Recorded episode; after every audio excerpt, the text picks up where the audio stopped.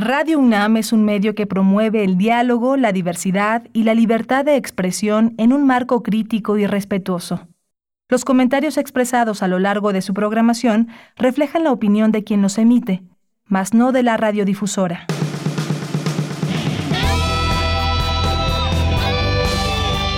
Prisma RU. Relatamos al mundo.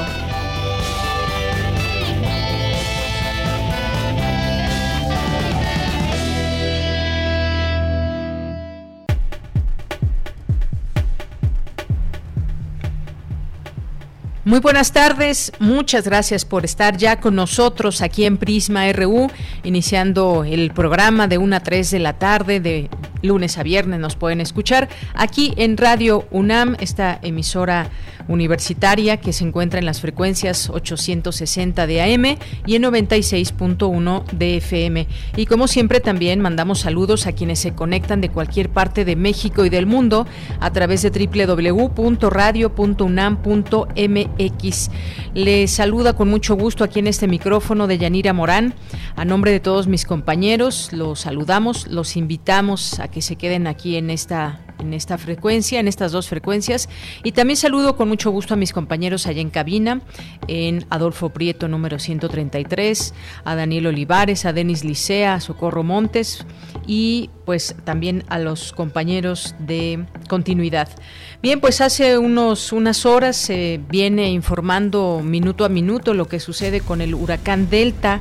El Servicio Meteorológico Nacional dijo que este huracán se intensificó ya a huracán categoría 4 en la escala Saffir-Simpson y pues ya empiezan a organizarse allá en, en Quintana Roo. Está este, este huracán ya a algunos cientos de kilómetros de Cozumel, del sur sureste de Cancún, allá en Quintana Roo, se mantiene la vigilancia y pues ya se alista que se ha, o ya se ha iniciado más bien el proceso de evacuación de varios sitios como Holbox, Punta Al en la zona hotelera de Cancún, Punta Herrero, Isla María Elena y, Banco de Chinchorro. Ya comenzaron una evacuación de, de turistas y habitantes de esta isla de Holbox y de estas partes de Quintana en donde impactará este huracán que muy rápido ya eh, se formó con categoría 4. Bien, vamos a, vamos a, a tener este, este tema también, pero pues sobre todo también tendremos aquí algunos temas al análisis. Ayer se dio a conocer los nombres de los científicos, de los médicos que ganaron el Premio Nobel de Medicina por el descubrimiento de la hepatitis C. Así que vamos a platicar de este tema con el doctor Roberto Vázquez Campuzano, que es especialista en esta enfermedad, es académico del Departamento de Microbiología y Parasitología de la Facultad de Medicina. Con él platicaremos de este tema. Vamos a platicar también sobre eh, al análisis sobre el poder judicial, qué función tiene en general para la vida democrática de México y sobre todo trayendo también aquí algunos algunos ejemplos de lo que ha analizado el Poder Judicial en los últimos días aquí en México. Vamos a platicarlo con el eh, abogado constitucionalista Gonzalo Sánchez de Tagle. Y vamos a platicar también con el doctor Mauricio Rodríguez Álvarez, que ya lo conocen en este espacio, es vocero de la UNAM para el tema de COVID-19. Tiene aquí un programa de radio también que lo pueden escuchar los martes a las 6 de la tarde, Hipócrates 2.0.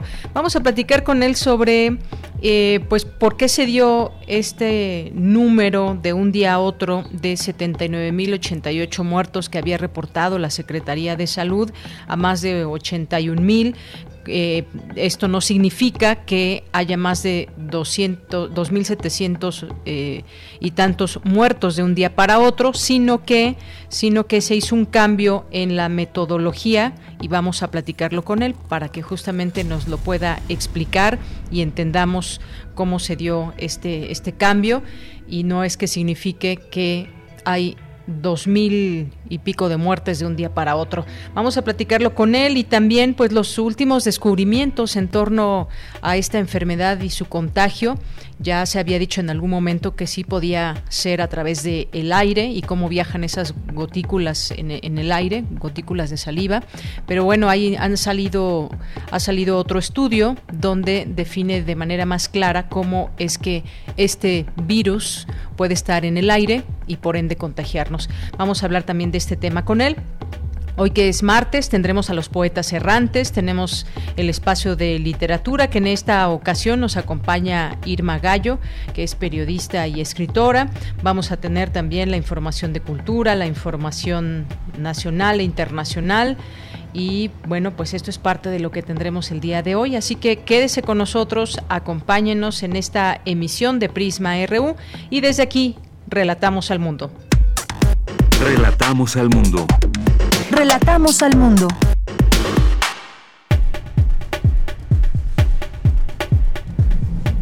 Y hoy martes 6 de octubre del año 2020, para combatir las inequidades que rodean las grandes ciudades, las acciones deben concentrarse en los derechos humanos, señaló el rector de la UNAM, Enrique Graue. Señalan en conversatorio que el TEMEC brinda a nuestro país la posibilidad de armar un bloque comercial.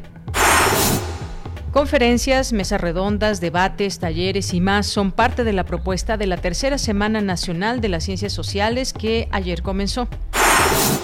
En los temas nacionales, el presidente Andrés Manuel López Obrador anunció que hará una revisión de los beneficiarios de los 109 fideicomisos que se planean extinguir para detectar aviadores. Y como les decía, el gobierno de Quintana Roo determinó ya suspender labores y ordenar ley seca desde hoy en siete municipios de la región norte ante la previsión de que el huracán Delta, el cual evolucionó ya a categoría 4, se prevé que impacte mañana miércoles en sus costas. El consejero del Departamento de Estado de Estados Unidos, Ulrich y Ulrich Brechbunig, viajará a la Ciudad de México este miércoles para hablar con el secretario de Relaciones Exteriores, Marcelo Ebrard, sobre la necesidad de que México cumpla con las obligaciones del Tratado de Aguas de 1944. Guanajuato vivió ayer una de sus jornadas más violentas del año al sumar 32 asesinatos, según datos del reporte diario de homicidios dolosos que compila la Secretaría de Seguridad y Protección Ciudadana. En presencia de policías y Guardia Nacional, integrantes de la Coordinadora Nacional de Trabajadores de la Educación, la CENTE, suman 96 horas de bloqueo a las vías del tren en Uruapan, Michoacán.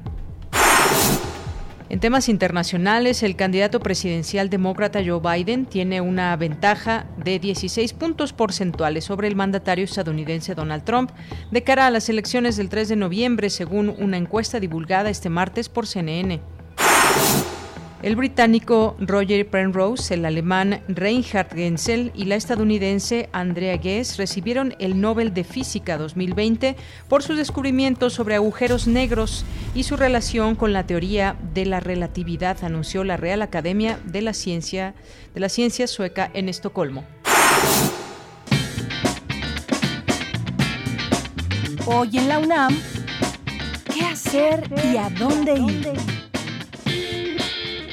El antiguo Colegio de San Ildefonso te invita a disfrutar de sus recorridos virtuales. Podrás visitar sus diversas exposiciones, así como los murales realizados por grandes artistas como José Clemente Orozco, Diego Rivera, Fernando Leal, David Alfaro Siqueiros, entre otros. Ingresa al sitio oficial www.sanildefonso.org.mx y disfruta de los museos universitarios sin salir de casa. Teatro UNAM te invita a disfrutar del documental Huicha la Mala, producción que aborda la vida de Huicha Pancha, intérprete de música ranchera que durante los años 80 desafió los modelos de género imperantes en el mariachi, el país y la sociedad. Este documental de tres episodios cuenta con entrevistas, testimonios, fotografías, imágenes de periódicos y algunas presentaciones videograbadas de Huicha Pancha que retratan la censura, discriminación y situación marginal que siempre persiguieron a la Huicha. Este documental lo puedes encontrar en el sitio www.teatrounam.com.mx. Recuerda que todos los días TV UNAM te espera en el programa de televisión La UNAM Responde, donde expertos y especialistas disiparán preguntas y dudas acerca del coronavirus SARS-CoV-2. Aquí encontrarás toda la información actualizada de este virus a nivel nacional e internacional, así como las medidas que debes tomar para evitar un contagio. Sintoniza todos los días en punto de las 14.30 horas y en su repetición a las 18.30 horas la señal de TV UNAM por el canal 20.1 de televisión abierta. Mantente informado y recuerda, si aún te es posible, quédate en casa.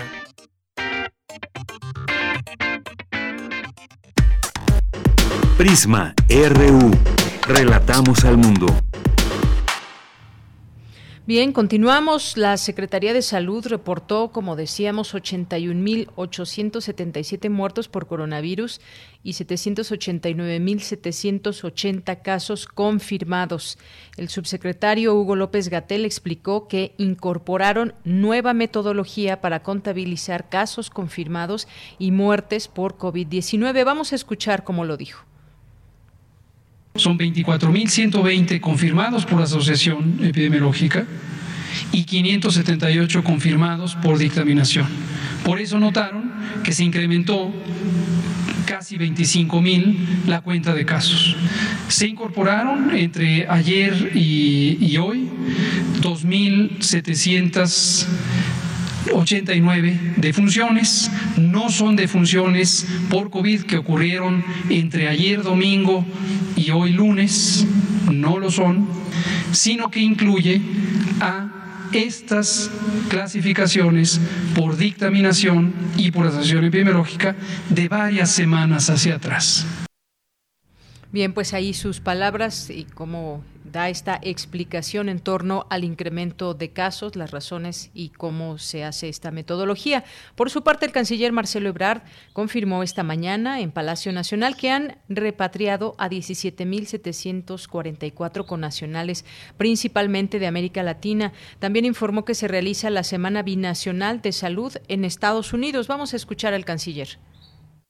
Esta es una estrategia integral contra el COVID-19 implementada por la Red Consular de México en los Estados Unidos y en Vancouver, Canadá. Entre los servicios que se incluyen en esta semana son campañas de vacunación, clínicas de la mujer, atención psicológica y diversos estudios médicos. Hay más de 8 mil voluntarios que participaron y personal consular para atender a más de 200 mil personas que pudimos atender.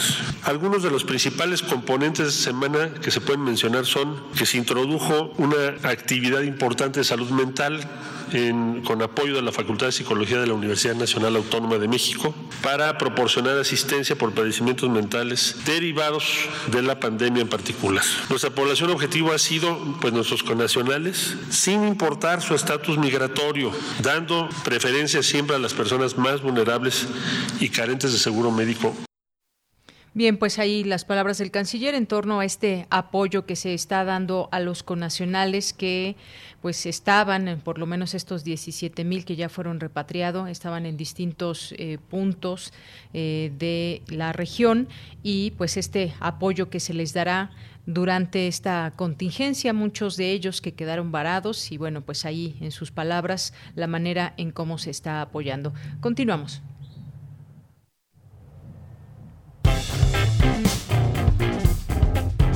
Campus RU.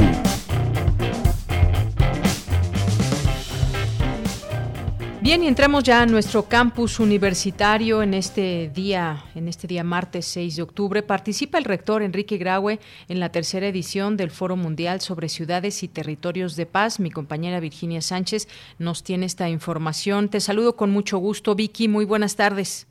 Igualmente, ella muy buenas tardes a ti y al auditorio de Prisma RU.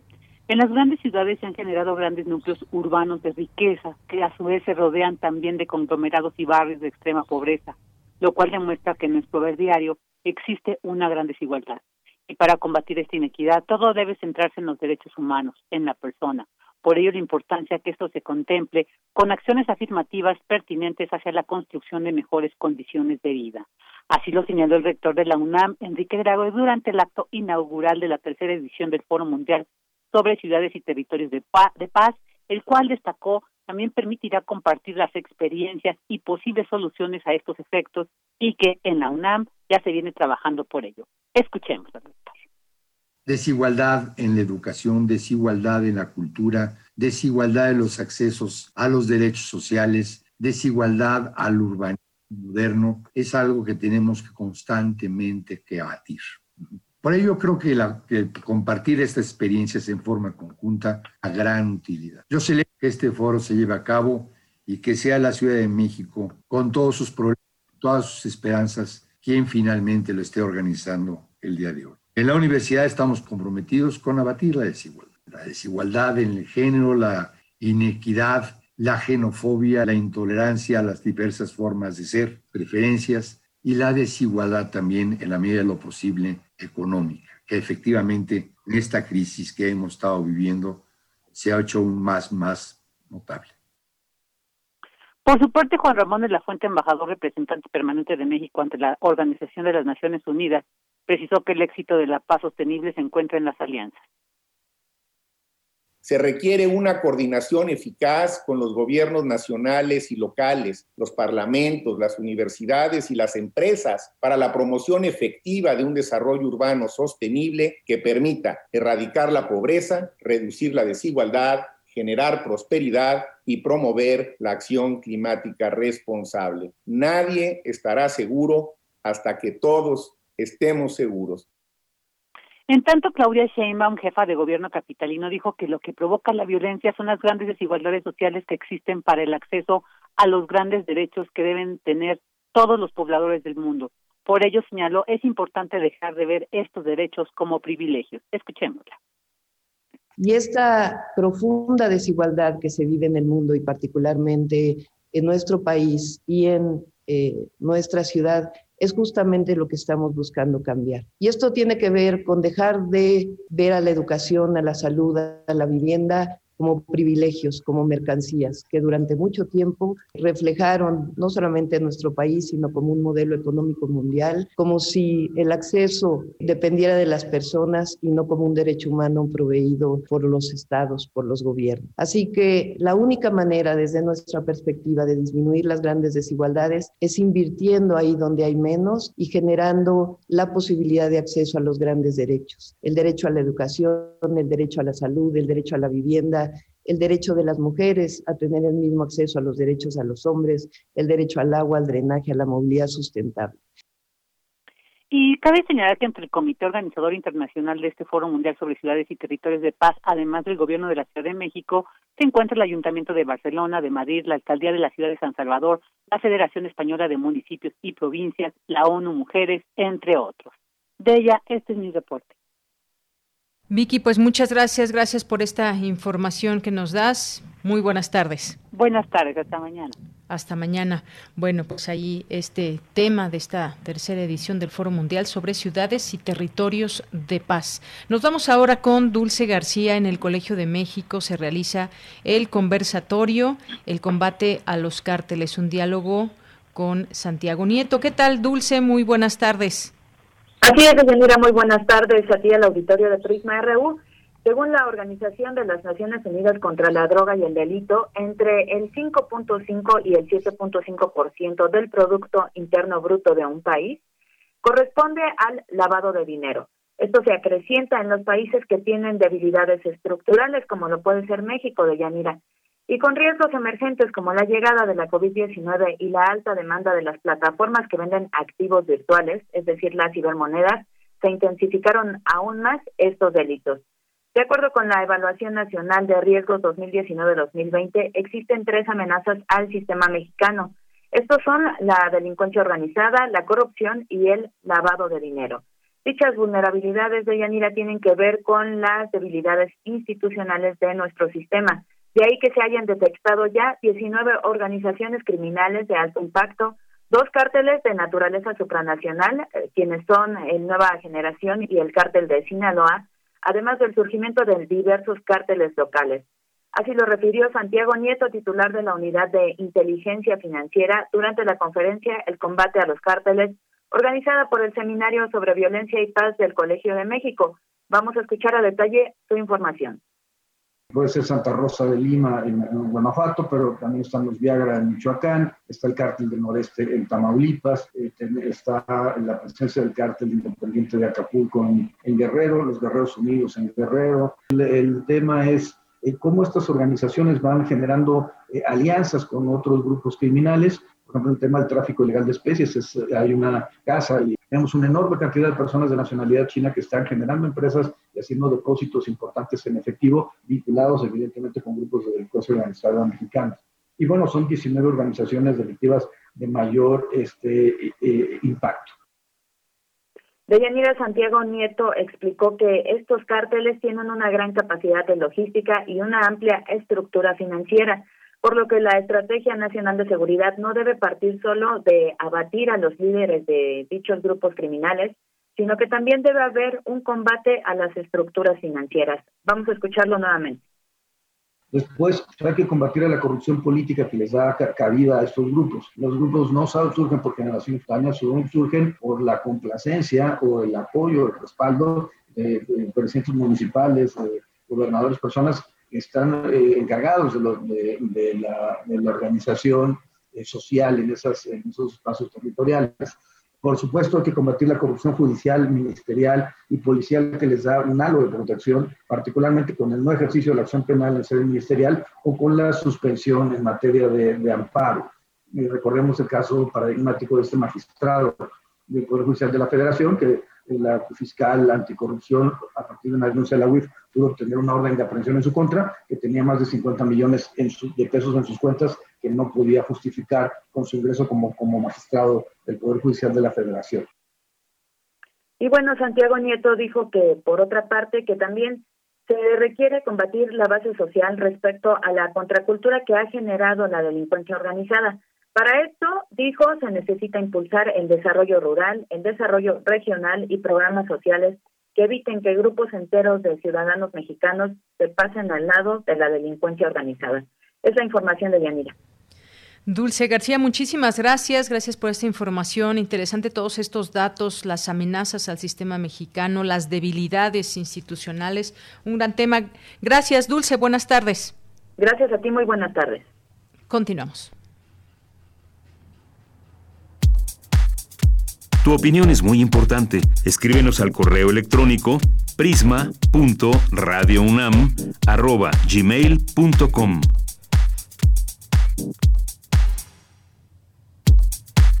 Prisma RU. Relatamos al mundo.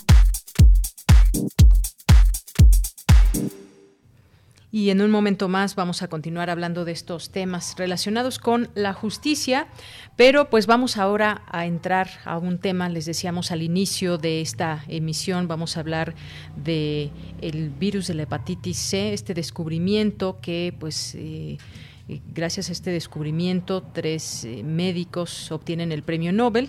Harvey J. Alter, Michael Houghton y Charles M. Rice obtuvieron el premio Nobel de Medicina por su contribución decisiva a la lucha contra la hepatitis de transmisión sanguínea, un importante problema de salud mundial que causa cirrosis y cáncer de hígado en personas en, en todo el mundo. La hepatitis C afecta cada año a unos 70 millones de personas y provoca 400 mil muertes, a las que se añaden los decesos provocados por otras enfermedades hepáticas. El hallazgo del virus responsable de esta enfermedad se tradujo en nuevos tratamientos que han salvado en el mundo a millones de vidas, lo que ha valido a los científicos responsables de su descubrimiento el Premio Nobel de Medicina 2020. Eh, como lo anunció ayer la Academia Sueca. Y tenemos hoy para hablar de esta, de la importancia de este tema, al doctor Roberto Vázquez Campuzano, que es especialista en hepatitis C, académico del Departamento de Microbiología y Parasitología de la Facultad de Medicina de la UNAM. Doctor, buenas tardes y bienvenido a este espacio. Buenas tardes, Yanira. Muchas gracias por la invitación. Doctor, pues gracias a usted por aceptar esta llamada, un tema sin duda importante de comentar y que comentemos, que lo platiquemos, perdón, con este, con nuestro auditorio. ¿Cómo definimos la hepatitis? Platíquenos esta, de esta enfermedad. Estamos hablando de hepatitis C, eh, cómo se adquiere, cuáles son sus síntomas y eventualmente si hay un tratamiento porque puede resultar letal de no tratarse. Así es. La hepatitis pues no es otra cosa más que la inflamación del hígado y la inflamación del hígado puede tener diferentes causas. En este caso estamos hablando de una hepatitis infecciosa. Podemos tener hepatitis obstructiva, medicamentosa o inclusive alcohólica, pero en este caso estamos hablando de hepatitis infecciosa. Existe una veintena de virus que están asociados al desarrollo de esta enfermedad, cuyos síntomas pues inician de manera eh, eh, poco, poco, poco notable, poco notoria, el paciente va empeorando su estado. Cuando se presenta ya la inflamación del hígado, vamos a tener ictericia, vamos a tener acolia, coluria, que son la, la orina muy oscura, la materia fecal blanquecina, el, el paciente está muy cansado, refiere eh, fatiga, no quiere moverse mucho y estos síntomas se pueden prolongar durante varios meses, después de los cuales pueden suceder dos cosas. El paciente se recupera y no vuelve a tener secuelas de la enfermedad, pero en el caso de hepatitis C tenemos el problema que hasta el 85% de las personas que sufren la infección se convierten en portadores crónicos. Y estos portadores crónicos tienen el riesgo a largo plazo de desarrollar, como bien lo comentabas hace un momento, cirrosis o carcinoma hepatocelular. Bien, pues esta, esta es la definición, los síntomas de esta hepatitis. Ahora, ¿qué, qué tan frecuente es la hepatitis tipo C en México, doctor? Bueno, la hepatitis C en México no es una de las eh, enfermedades más, más frecuentes. Se estima que en México tenemos una prevalencia alrededor del 1.5%, es decir, que cada año se están presentando algo así como 1.500, 1.600 casos que se notifican, porque existe un número que puede ser eh, relativamente importante, que no, no están siendo identificados precisamente porque cuando se convierte crónica la infección, los síntomas tienden a desaparecer. Muy bien. Eh, en este sentido, bueno, sabemos que hay otros tipos de hepatitis, pero son menos, menos agresivas, podríamos decir. Y, hay una vacuna, no sé si para los tres tipos, no, no recuerdo esta información, doctor, ahorita usted nos dice. Eh, y de ser así, ¿por qué se da también esta, esta prevalencia? que tanto? Ya nos decía que no es un problema tan grave en México, pero sí en otros, eh, a nivel mundial, digamos, es un problema o una enfermedad eh, latente. Cuéntenos un poco de estos eh, tres tipos de, hepatitis, si hay vacuna. Sí, cómo no. Le comento. La hepatitis tipo A o el virus A de la hepatitis es una causa frecuente de infección en nuestro país. Se estima que existe una prevalencia alrededor del 70% en México. Entonces, pues eso significa que una buena proporción de la población ha tenido contacto con este virus. Afortunadamente existe una vacuna que se puede utilizar para prevenir la, la, infección. Existe todavía mucho debate sobre si se tiene que usar esa vacuna en países en vías de desarrollo, dado que la infección es por vía orofecal, contaminación de alimentos o agua con, con materia fecal, y como es un proceso relativamente frecuente, pues entonces este se prefiere que, que la infección se adquiera de manera natural, pero sí existe una vacuna para hepatitis A. En el caso de hepatitis B, la prevalencia en México es baja. Tenemos una prevalencia de portadores crónicos alrededor del punto ciento y esto ayuda mucho para evitar las secuelas crónicas de la, de la infección. Tenemos una vacuna que nos, desde la década de finales de la década de los ochentas, que se utiliza para prevenir la, la infección contra este virus. Desafortunadamente la vacuna pues solamente cubre contra cuatro de los seis tipos de virus de hepatitis B que, que existen. Y en el caso de hepatitis C, no existe una vacuna todavía. El virus de hepatitis C ha sido un virus muy elusivo para identificarlo, para poderlo aislar y tener cultivos. Entonces, ese es uno de los problemas más importantes en el eh, diagnóstico y tratamiento de hepatitis C. Sin embargo, recientemente, y esto es cosa de un par de años, se han desarrollado nuevos medicamentos que permiten la, el control, inclusive la erradicación del, del virus del organismo. Estos medicamentos de nueva generación se encuentran ya disponibles en, en México y pueden ser utilizados para el tratamiento de hepatitis en la mayoría de los pacientes. Bien, entonces hay, digamos, tratamientos, no hay aún una vacuna, ha sido pues un, un, virus, digamos, elusivo, como usted dice. Hay un dato, en la década de 1960 ya eh, Baruch Bloomberg descubrió que una forma de hepatitis transmitida por la sangre era causada por un virus que se conoció como virus de la hepatitis B, un hallazgo que llevó al desarrollo de pruebas y diagnóstico y una vacuna eh, eficaz. Sin embargo, como nos dice, para la, para la C no hay no hay una vacuna. Eh, cuéntenos cómo es que se descubre este tipo de hepatitis ya, digamos, entrando de lleno a esos trabajos que hicieron estos médicos que hoy son premio Nobel, em, que se hicieron, bueno, acreedores a este premio. Eh, ¿Cómo se da el descubrimiento de este virus? ¿Cómo fue, digamos, los estudios que lo llevaron, los llevaron a, este descubrimiento? Ok. Le, comento que antes de la década de los 70 se había identificado solamente el virus A y el virus B. Durante mucho tiempo se hizo diagnóstico de estos dos agentes y se sabía que existían otros agentes que estaban asociados al desarrollo de hepatitis que no habían podido ser identificados. Durante mucho tiempo se realizó el diagnóstico de esta forma y en una etapa de la evolución del diagnóstico tuvimos que darle nombre a estos otros agentes que no podían ser identificados como A o B y se les denominó hepatitis no A, no B. ¿Qué significaba esto? Pues realmente lo único que significaba era que era una hepatitis, no era A, no era B, era una hepatitis desconocida. Entonces era prácticamente decir, pues tienes hepatitis, pero no sé qué tipo tienes.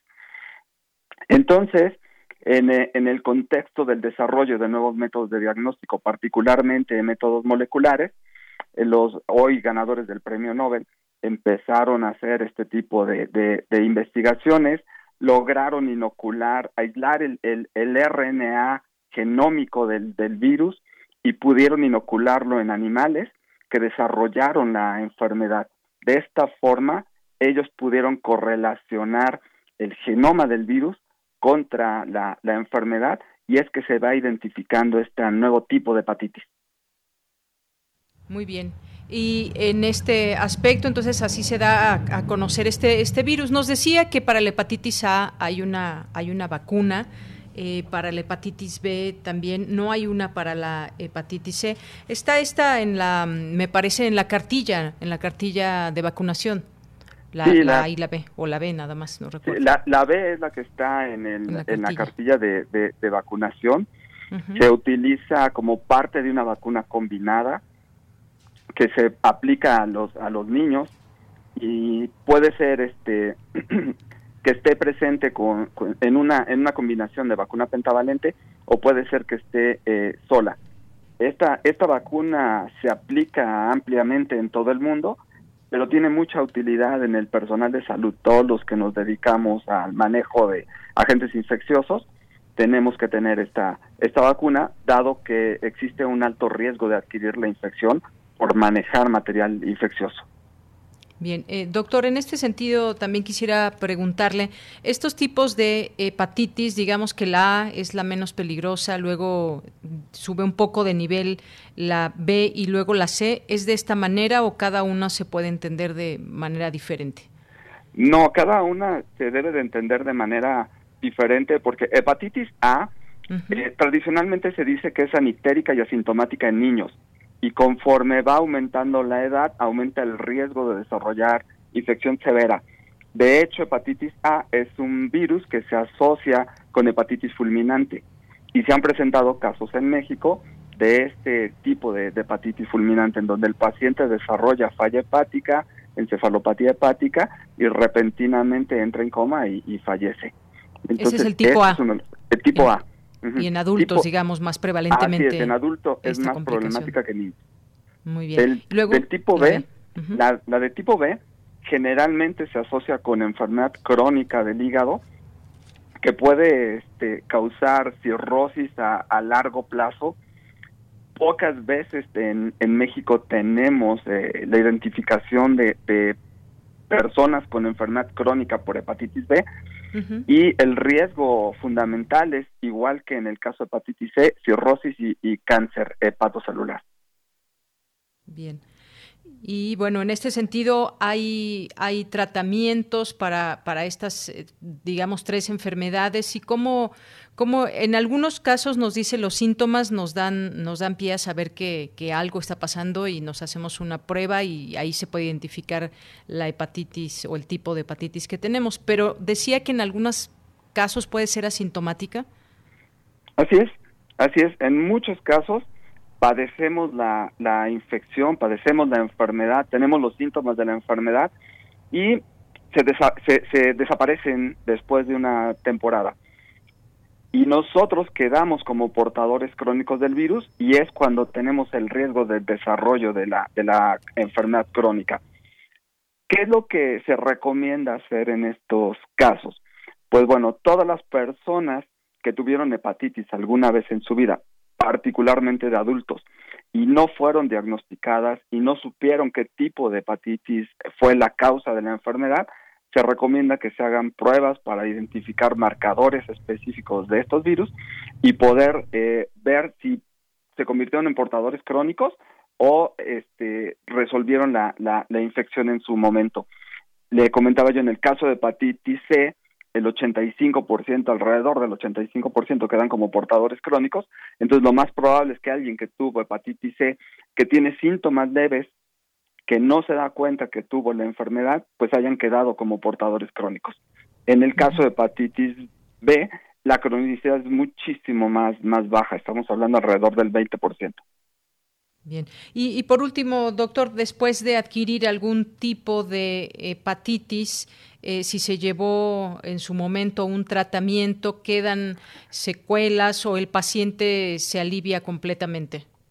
Bueno, en el caso de hepatitis A, el paciente se recupera completamente y no queda ningún tipo de secuela. Eh, la persona sigue su vida normal y no, no va a pasar absolutamente nada. En el caso de hepatitis B, cuando la infección se resuelve, tampoco quedan secuelas, quedan los marcadores de que tuvimos la infección, que, que fuimos portadores del virus, pero también ya se resolvió la, la, la infección. Y en el caso de hepatitis C, el problema fundamental, pues es que la mayoría vamos a quedar o van a quedar como portadores crónicos. Entonces, ahí sí la infección no se ha resuelto y, es muy probable que, que se conviertan en, en, personas que transmiten el, el, el virus y que a largo plazo van a tener este una complicación. Bien.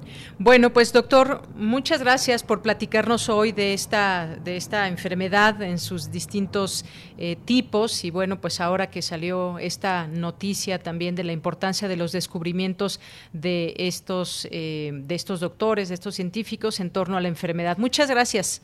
Al contrario, un placer haber estado con ustedes. Muy buenas tardes. Buenas tardes. Hasta luego.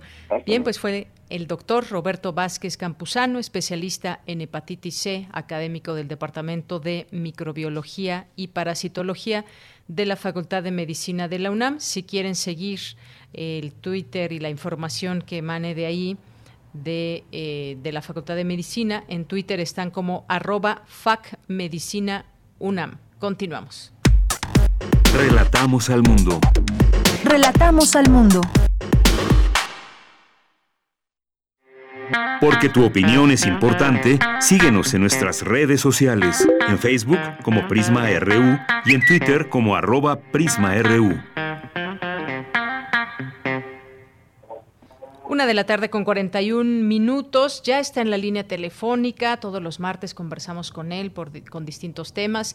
Hoy vamos a platicar sobre el Poder Judicial y ya está con nosotros Gonzalo Sánchez de Tagle, que es historiador y abogado constitucionalista. ¿Cómo estás, Gonzalo? Muy buenas tardes. Buenas tardes, Deyanira. Gusto saludarte a ti y a quienes nos escuchan.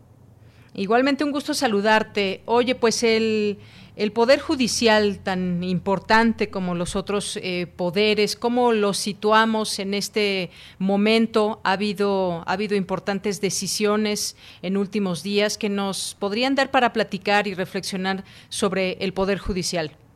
Sí, en primer lugar me gustaría decir que a raíz de la resolución de la Suprema Corte de la semana pasada, del primero de octubre, en este tema tan importante y relevante de la consulta popular, eh, creo que es sorprendente y nos debería llamar mucho la atención a nosotros como integrantes de esta sociedad que un mismo hecho, un mismo acto genere interpretaciones tan distintas y pasiones tan encontradas. Es decir, hay gente que está muy contenta con esta resolución y en términos generales te podría decir que, que la comunidad jurídica está escandalizada. Es decir, eh, como en muchas otras cosas, esta resolución de la Suprema Corte eh, implica un diálogo de sordos en donde no nos escuchamos y, preferentemente insistimos siempre en nuestros propios argumentos y en nuestras propias ideas. E, eso por un lado. Por otro lado, creo que siempre es importante recordar el papel eh, que le corresponde al Poder Judicial en nuestra sociedad, en particular la Suprema Corte de Justicia de la Nación, eh, no debemos olvidarlo, es el intérprete y el defensor de la Constitución, de su jerarquía, eh, y en esa medida lo que la Corte defiende usualmente son derechos, principios constitucionales y las reglas que están previstas en la Constitución de distribución de poder eh, ya sea a través de los juicios de amparo, controversias constitucionales o acciones de inconstitucionalidad. Ahora, eso, por supuesto, tiene de forma implícita la noción que cualquiera de nosotros tengamos sobre la democracia. Hay dos, dos visiones, digamos, muy generales de los procesos democráticos. Uno es entender a la democracia como un mero procedimiento en donde nosotros como ciudadanos participamos esporádica y periódicamente en la elección y selección de nuestros representantes, pero hay otro modelo que es mucho más profundo, más relevante y trascendente, que es entender a la democracia como un sistema. Este modelo se le denomina democracia eh, sustantiva, que implica la participación no periódica o esporádica, sino constante y permanente por parte de la sociedad en distintas tomas de, decisiones eh, públicas y relevantes para nuestra vida eh, colectiva. Y aquí me gustaría hacer un breve paréntesis porque la naturaleza del Poder Judicial dentro del gran esquema de división de poderes eh, ha sido definida con una palabra que los teóricos constitucionalistas, si alguno nos escucha, lo entenderá muy bien, que es el referente contramayoritario. Y esto significa dos cosas, Yanira. Por un lado, eh, que no son electos por las mayorías los integrantes del Poder Judicial, me refiero en particular a la Suprema Corte y al Tribunal Electoral del Poder Judicial de la Federación, pero por otro lado, y de forma más profunda, eh, se refiere a que eh, los poderes judiciales no deben estar, digamos, sometidos o tomar sus decisiones en función de la voluntad de las mayorías. Es decir, su función principal eh, es defender, en casos extremos, los derechos de las mayorías.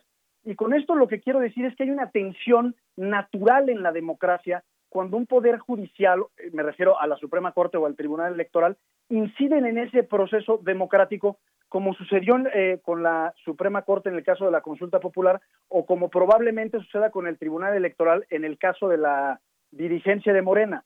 Eh, digamos, lo que están haciendo es involucrarse de manera directa en, en la democracia como procedimiento y en la forma en que como ciudadanos participamos de la democracia. Y eh, en ese sentido, se ha dicho mucho y se ha discutido sobre si, si el Poder Judicial es un contrapeso o no lo es y cuál es el papel que debe de jugar el Poder Judicial eh, dentro de la política. Eh, creo que aquí es necesario también hacer una diferenciación muy importante porque el Poder Judicial sí representa un balance y un contrapeso, pero no necesariamente desde una perspectiva política, sino institucional, y en ese sentido puede eventualmente corregir la plana a un pretendido abuso del poder por parte de alguna otra autoridad. Y en todo este, en todo este, digamos, en todo este comentario introductorio, es también muy importante tomar en cuenta que la Suprema Corte se juega prácticamente en cada decisión su legitimidad. Eh, y en ese sentido hay dos legitimidades que son importantes cuando se hablan del Poder Judicial. Por un lado, la legitimidad social y otra, la legal. La legal creo que quedaría clara en el sentido de que tiene que ver con la consistencia, la forma eh, en que presentan sus propios argumentos y la manera en la que van resolviendo con el tiempo. Y por otro lado está la legitimidad social de Yanira. Y esto tiene que ver con la apreciación que la sociedad tiene respecto a sus resoluciones. Y en ese sentido es importante tener en cuenta que el Poder Judicial tiene que de alguna manera balancear estas dos, estos dos tipos de legitimidad, porque si bien es cierto que la importante, la relevante, la, la, propiamente constitucional es la legal, es decir, es un tribunal de derecho, es, es igualmente importante la manera en la que la sociedad y la gente aprecia sus resoluciones.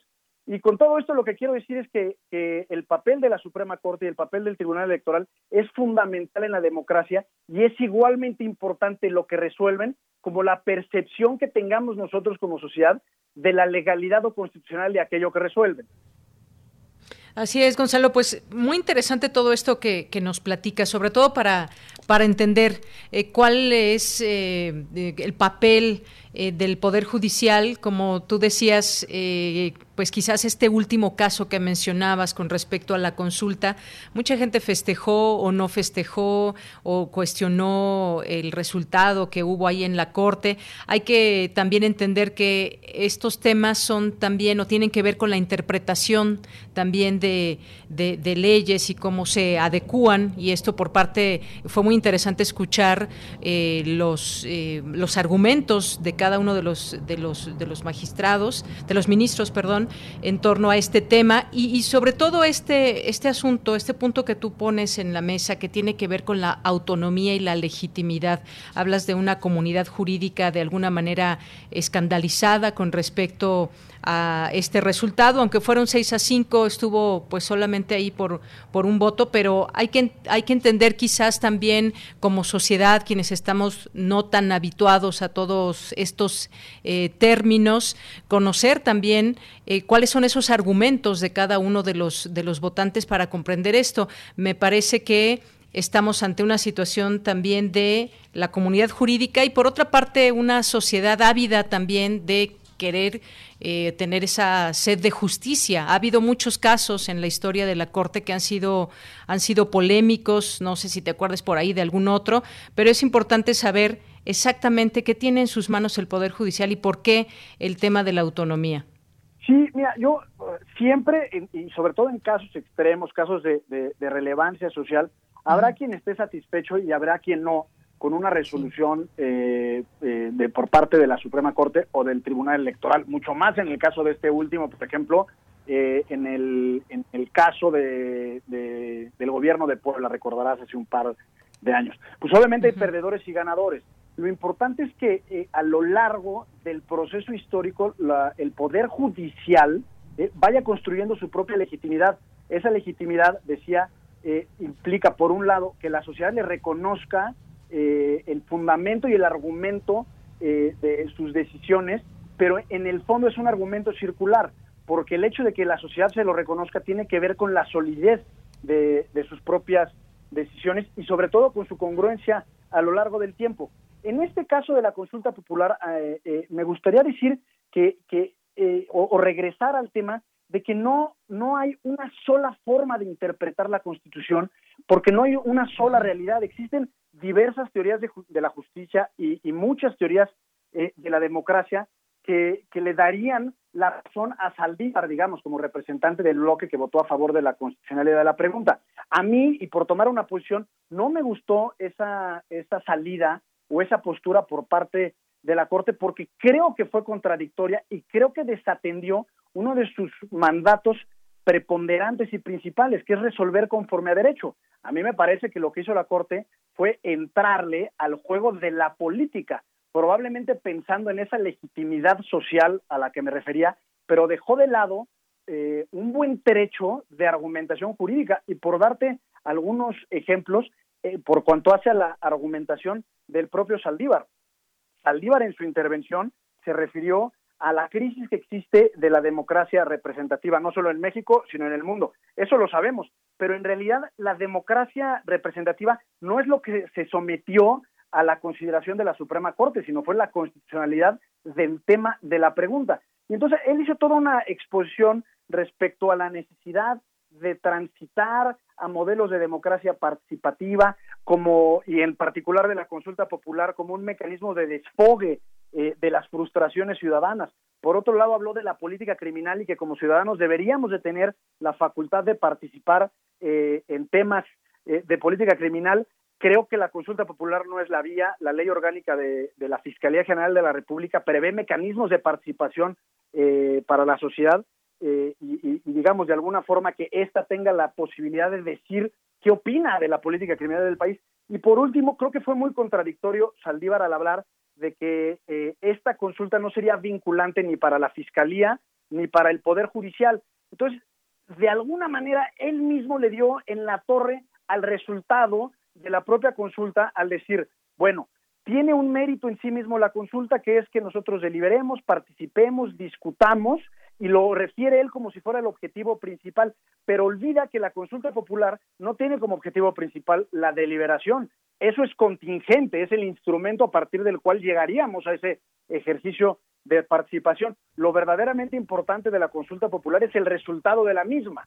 Eh, lo que te quiero decir es que me parece que fue muy contradictorio en su argumentación, tan lo fue desde el punto de vista jurídico que la única posible eh, explicación a sus ideas está en el ámbito de la política. Y, lo que quiero decir con todo esto de Yanira es que no necesariamente esté mal. Yo no estoy de acuerdo, a mí no me gustó, creo que pone en entredicho muchas instituciones y principios constitucionales, pero hay muchas otras personas que consideran que la justicia debe de ser así, debe ser eh, o debe de estar mucho más abierta a la participación popular. Yo eh, eh, creo que no es correcto porque ciertos principios jamás de los jamás deberían estar sometidos al dictado de las mayorías, como son los derechos humanos o incluso que el mismo derecho se aplique o no se aplique. Bien, bueno, pues incluso al final se cambió, se cambió la pregunta. Yo y con esto ya eh, terminaría, Gonzalo. Queda la idea de que el presidente en turno, y no me refiero solamente al actual, sino en otros momentos, ¿te parece que sigue la idea o queda la idea de que el presidente en turno tiene incidencia en la Suprema Corte de Justicia de la Nación? Sí, mira, por supuesto que, depende, eh, eh, depende mucho la personalidad y sobre todo el tiempo político que le corresponde vivir a uno o a otro presidente.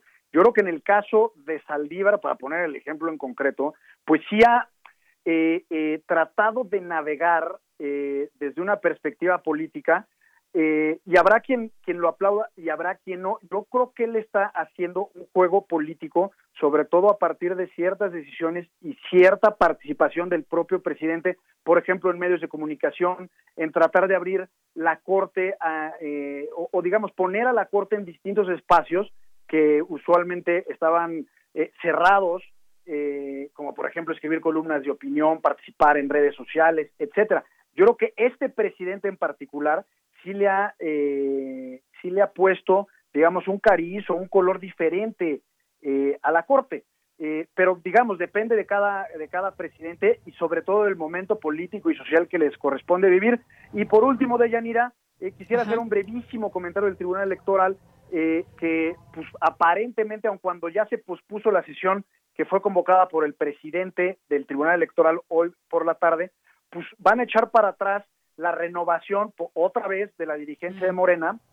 Y eso por supuesto pues creo que tiene descontentos a todos porque es el partido más importante eh, que hay en el país en este momento es el partido del presidente. Y llevan un año sin renovar su dirigencia y lo delicado del caso es que viene el próximo proceso electoral y quien eventualmente termine como presidente pues sabemos que así funciona la política en este país será quien decida en buena medida pues quiénes serán los candidatos a los distintos cargos de elección popular. Sabemos que renuevan 15 gobernaturas, está la elección intermedia de, la Cámara de Diputados y sobre todo las presidencias municipales y los distintos cargos en los ayuntamientos, que además, pues eso implicará, pues digamos, la batería política de cara al 2024. Entonces, lo que eventualmente decida el Tribunal Electoral por cuanto hace la dirigencia de Morena tendrá una repercusión importantísima de cara no solo al proceso electoral del 21, sino del 24.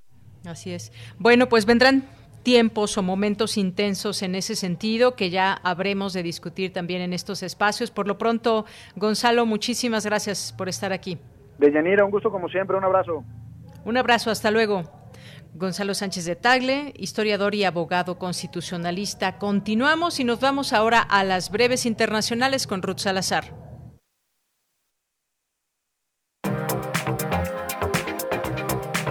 Internacional RU.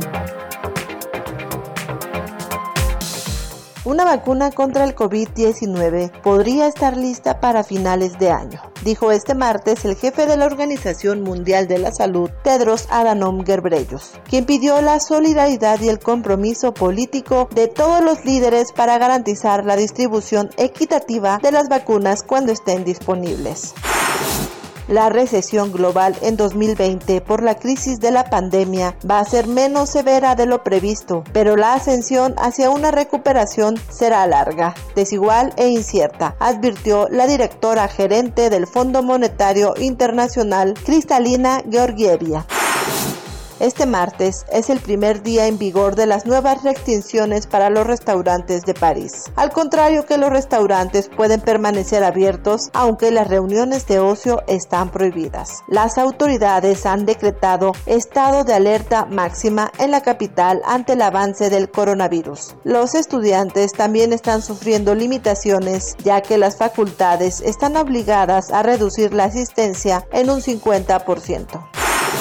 El presidente de Estados Unidos, Donald Trump, enfermo de COVID-19, dijo este martes que está impaciente por debatir nuevamente la próxima semana con Joe Biden, su rival demócrata en las elecciones del 3 de noviembre arrecian los enfrentamientos entre Armenia y Azerbaiyán. Ambas partes están bombardeando ciudades en un conflicto que hasta el momento se ha cobrado la vida de al menos 260 personas. El Ministerio de Defensa de Azerbaiyán reafirmó su intención de destruir a las fuerzas enemigas. Por su parte, Armenia acusó a Turquía de estar animando a su enemigo a que no cumpla las recomendaciones del grupo de Minsk. El Consejo de Derechos Humanos de la ONU aprobó este martes una resolución sobre el fortalecimiento de la cooperación y la asistencia técnica en la esfera de los derechos humanos en Venezuela. No obstante, previamente el gobierno de Estados Unidos rechazó una investigación en su país. Bien, pues gracias por las breves internacionales, Ruth Salazar. Pues impaciente está Trump, que aún eh, padece de COVID, que tuvo algunos síntomas, está impaciente por debatir en un segundo debate con Joe Biden. Veremos también cómo se desarrolla todo esto y por lo pronto hemos llegado a las 2 de la tarde. Vamos a hacer un corte y sigan en sintonía de Prisma RU aquí en Radio UNAM y volvemos a la segunda hora después del corte. Porque tu opinión es importante, síguenos en nuestras redes sociales, en Facebook como Prisma RU y en Twitter como arroba PrismaRU.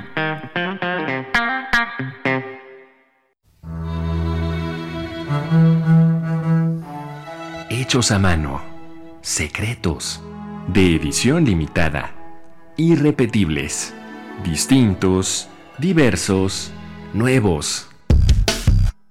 Afuera de las grandes librerías aún existen los libros. Existen los otros libros. Radio UNAM te invita a continuar con su tradición del Tianguis de la Diversidad Textual en un formato a distancia. Los otros libros. Entrevistas y presentaciones de libros y editoriales alternativas a través de Facebook Live sábados a las 19 horas en la página de Facebook de la sala Julián Carrillo. Si solo leemos lo que todos leen, solo sabremos lo que todos saben. Radio UNAM, Experiencia Sonora. ¿Te acuerdas de... Pero te peinas, ¿eh? En 30 años, cada vez que nos peinamos para la foto, renovamos nuestra credencial y votamos, las y los ciudadanos junto con el INE construimos una democracia sólida, con elecciones libres, donde todas las voces se escuchan. Hoy estamos preparados para la elección más grande de nuestra historia, que se llevará a cabo en 2021. Contamos todas, contamos todos, INE. Mi papá ya estaba tendido en una cama a causa de la cirrosis hepática. Tomaba mucho. Cuando mi padre murió, ya nada más se incorporó y vomitó un pedazo de sangre, se acostó y murió. Mi hermano Martín murió a causa de las drogas y el alcoholismo. No te tenías que morir, primero mi papá y luego tú. Resultado del alcohol me quitó a las personas que más amé en la vida, las hizo sufrir. El mundo de las drogas no es un lugar feliz. Busca la línea de la vida, 800-911-2000. El 48 Festival Internacional Cervantino se vuelve digital para llegar a ti. Sé parte de esta fiesta cultural. 12 países, más de 50 actividades y 570 artistas en acción. Vívelo de forma gratuita del 14 al 18 de octubre. Conoce la programación en festivalcervantino.gov.mx. Contigo en la distancia, el Cervantino es Hashtag El espacio que nos une. El espacio que nos une.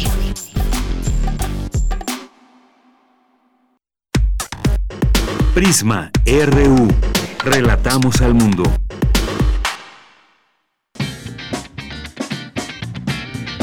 Mañana en la UNAM, ¿qué hacer y a dónde ir? La revista de la universidad te invita a consultar su edición digital. El mes de octubre aborda el tema de la risa a través de diversos reportajes, notas e infografías que dan cuenta de esta reacción biológica producida por el organismo como respuesta a determinados estímulos. Consulta la revista de la universidad en su edición de octubre, que se encuentra disponible en el sitio www.revistadelauniversidad.mx. No te puedes perder el concierto de Gabriel Bronfman, mejor conocido como El Queso, actual bajista de importantes bandas como Resorte y Los Estrambóticos, con más de 25 años de carrera artística, colaborando con diversos artistas como Santa Sabina, Eugenia León, Tania Libertad, Celso Piña, Cecilia Toussaint, entre otros. Disfruta de una sesión de improvisación con guitarra, berimbau y bajo. La cita es mañana miércoles 7 de octubre a las 20 horas a través del canal de YouTube de Música UNAM.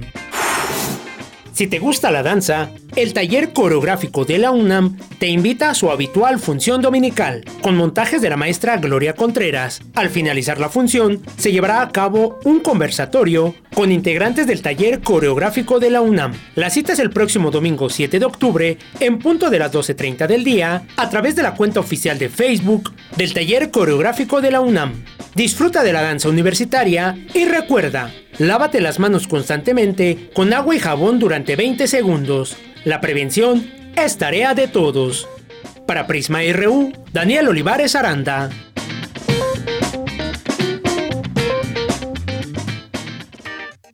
Bien, pues estamos de regreso, dos de la tarde con cuatro minutos. Muchas gracias por continuar con nosotros aquí en Prisma RU de Radio UNAM, 860 de AM, 96.1 de FM, nuestras redes sociales, arroba Prisma RU en Twitter, Prisma RU en Facebook. Muchas gracias por seguir con nosotros. Bueno, pues hora de mandar saludos a quienes nos están sintonizando y nos hacen llegar sus mensajes, además de todas las personas que sabemos que no, no eh, tienen Twitter o Facebook, pero que nos están escuchando y que antes se comunicaban con nosotros vía telefónica. Muchas gracias también a todos ellos que están ahí atentos. Le mandamos saludos a Lucía Ávila, aquí que nos escribe en Twitter, a María Bajes, dice, no tendríamos estas discusiones bizantinas si solo si tuviéramos un sistema de justicia, un legislativo y una fiscalía que funcionaran, no más impunidad y que el Ejecutivo sea eficiente, rendición de cuentas. Gracias María por eh, este comentario. Eh, saludos también por aquí que nos envía Carmen Valencia, también con un comentario que nos dice, buenas tardes, totalmente de acuerdo, creo que nosotros votamos por nuestros representantes y ellos son los que deben de tomar las decisiones y no hacer consultas para tomar decisiones. Además, hay cosas que no se tratan de consultar por ley, simplemente se deben llevar a cabo por ley. Gracias, Carmen Valencia. José Ramón Ramírez nos dice, estupenda tarde, saludos a todos. Gracias, José Ramón, para ti también. Saludos hasta, hasta Oaxaca. Jorge Fra, también le mandamos muchos saludos. Eh, también a Guerrero, nos dice en sintonía, ya está en sintonía. Muy buena tarde. Flechador del Sol, también, muchas gracias. Eduardo Mendoza, Mario Navarrete, eh, Armando Aguirre, que nos dice para saber más sobre los cuidados para el hígado. EPC, hepatitis C y otras enfermedades que afectan a este maravilloso órgano, seguir a arroba fund EPA. Un abrazo. Bueno, pues muchísimas gracias por el consejo, Armando Aguirre. Armando Cruz que nos dice, buen día, es recomendable que la población en general nos vacunemos contra las hepatitis A y B. Bueno, según nos comentó el doctor especialista en este tema, si hay una vacuna y no las podemos poner Armando. Muchas gracias. Armando Aguirre también nos dice excelente martes a todo el equipazo. Mi comentario sobre lo que dicen hoy sobre el sistema judicial mexicano, creo que solo habrá un cambio para bien cuando cambien las generaciones de todos los actores. Las universidades tendrán mucho que ver. Flechador del Sol aquí nos manda no Mario Navarrete es quien nos manda un video de las calles por donde va circulando. Muchas gracias, Mario. Eh, también le mandamos un saludo a José Luis León, a José Moncayo también. Muchas gracias a Balvanero. Valderrama, Odiesus, Odiseus, perdón, Mirko Son, a nuestros amigos del Simsur UNAM, del CEDI UNAM también, muchas gracias. Eh, a la Unidad Académica de Cultura UNAM también les mandamos muchos saludos. Oscar, Hernán Garza, también Andrea Esmar, el Lobo Estemario. Irma Gallo, que en un momento está con, estará con nosotros en esta segunda hora para hablarnos de un libro que se llama Demasiado Odio, así que espérenla aquí en un momento más. Eh, Hernán Garza nos, también nos manda saludos aquí, Javier Valtierra. Lo seguimos leyendo con mucho, mucho gusto. Gracias por estar ahí pendientes y escribirnos en nuestras redes sociales. A ver, me habían mandado aquí también un, eh, algunos mensajes por Facebook y por Twitter también. A ver, nos dice Víctor, muy estimada Deyanira, se han dado cuenta de que pelean los fideicomisos, no la ayuda a necesitados, pelean su parte de la que han hecho un modus vivendi. Saludos afectuosos y gracias por tu comentario, Mario. Perdón, Víctor, pues muchas opiniones también en torno a esto, a ese tema de los fideicomisos. Armando Cruz, muchas gracias. También Víctor que agrega, dice, perdón nuevamente, el Poder Judicial ha logrado una legitimidad sui generis, lo pone entre comillas, y a modo según más dinero les dé. Muchas gracias por los comentarios. Nos vamos, nos vamos ahora a la información con Cristina Godínez. Congrega la UNAM a expertos en ciencias sociales para aportar soluciones en favor de México. Adelante, Cristina. Buenas tardes, Deyanira. Un saludo para ti para el auditorio de Prisma RU. En esta actividad participan especialistas en ciencias sociales de 44 universidades e instituciones de educación superior de México y tres del extranjero. Para Jorge Cadena Roa, secretario ejecutivo del Consejo Mexicano de Ciencias Sociales, estos tiempos de pandemia y confinamiento deben estudiarse y comprenderse. Dijo que el propósito es fomentar la divulgación de conocimientos, hallazgos y resultados de investigación en ciencias sociales. El conocimiento, la experiencia, las nuevas investigaciones que se hagan desde las ciencias sociales puedan servir para la toma de decisiones y para la atención y solución de, de, problemas diversos eh, que aquejan al país. Por su parte, el director del Centro de Investigaciones Interdisciplinarias en Ciencias y Humanidades, Mauricio Sánchez Menchero, señaló que la meta de esta iniciativa es difundir el trabajo académico y científico realizado por los investigadores de esta disciplina. Se trata de una meta que procura difundir el trabajo académico y científico realizado por los investigadores de las ciencias sociales gracias a la tarea de coordinación que lleva a cabo el Consejo Mexicano de Ciencias Sociales, COMEXO. El director del CEIJ consideró que se trata de un reto al cual nos convoca esta tercera Semana Nacional de las Ciencias Sociales, cuyas actividades buscan cultivar un solo jardín con diferentes enfoques interdisciplinarios en manos de investigadores, estudiantes y docentes. De Yanira, este es el reporte. Buenas tardes. Gracias, Cristina. Muy buenas tardes. Nos vamos ahora con Cindy Pérez Ramírez. Remarca el director general para América, América del Norte que la Secretaría de Relaciones Exteriores, que el TEMEC, fue pensado como un tratado integral. Cuéntanos, Cindy. Muy buenas tardes.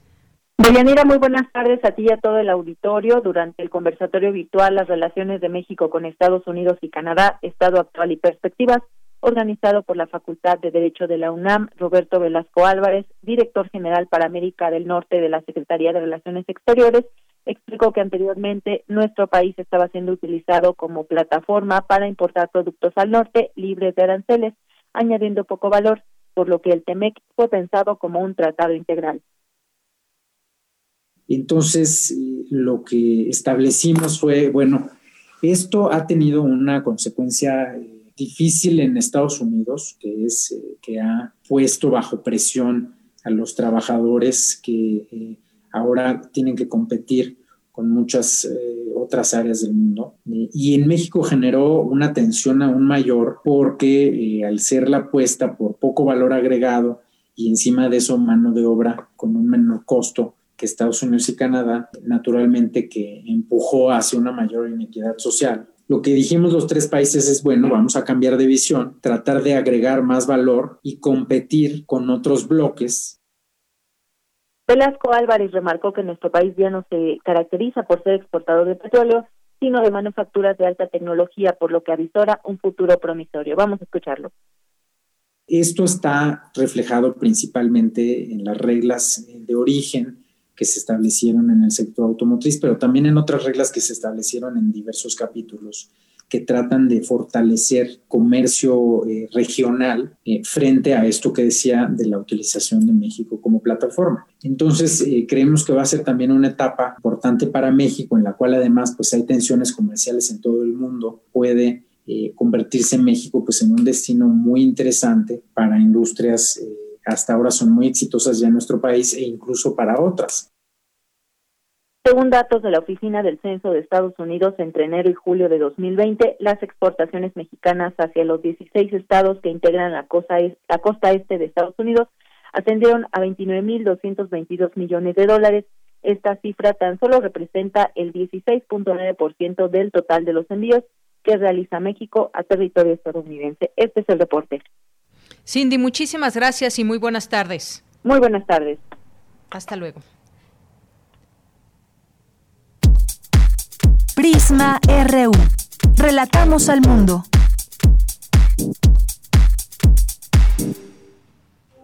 Queremos escuchar tu voz. Nuestro teléfono en cabina es 55 36 43 39. Bien, son las 2 de la tarde con 13 minutos. Hay un tema que queremos tocar con ustedes el día de hoy, como habíamos mencionado eh, al inicio del programa y es que el director, general de epidemiología de la Secretaría de Salud, José Luis Salomía Segarra, precisó que la suma de decesos repunta eh, hasta el día de hoy a 81.877 fallecimientos, lo que significa 2.789 más que el día anterior, debido a que a partir de ayer se integran a la estadística otras categorías. Eh, se estará integrando a la estadística una nueva definición operacional denominada caso confirmado por asociación epidemiológica. Y vamos a hablar de ese tema, también de de cómo el COVID, la COVID-19 se puede contagiar eh, por el aire. Ya había estudios al respecto de esto, pero hay uno más que salió recientemente que platicaremos. Y para hablar de ese tema tenemos ya al doctor Mauricio Rodríguez, que ha fungido todos estos meses en distintos medios de comunicación como vocero de la UNAM y aquí pues también lo hemos invitado muchas veces. Ya seguramente nuestro público lo conocen eh, muchísimo. Y bueno, pues eh, él es el vocero de la UNAM ante la COVID-19 y siempre agradecemos tu tiempo, doctor. ¿Cómo estás? Muy buenas tardes. Hola, Deyanira. ¿Cómo estás? Muy buenas tardes. Saludos al auditorio. Muy bien, muchas gracias. Hoy, hoy, hoy toca Hipócrates 2.0, ¿verdad? Sí, hoy vamos a platicar a las 6 de la tarde sobre la pandemia con una, una perspectiva de género. Está padre. Ah, muy bien quedó, quedó muy bien el programita, los esperamos a las seis de la tarde. Claro que sí, ahí te escuchamos, doctor. Bueno, pues empecemos con ese tema. Explícanos, por favor, esta nueva definición operacional denominada caso confirmado por asociación epidemiológica, que, que, pues bueno, de pronto asustó el número de incremento de un día a otro, pero no es el número de muertos de un día a otro, hay que aclararlo.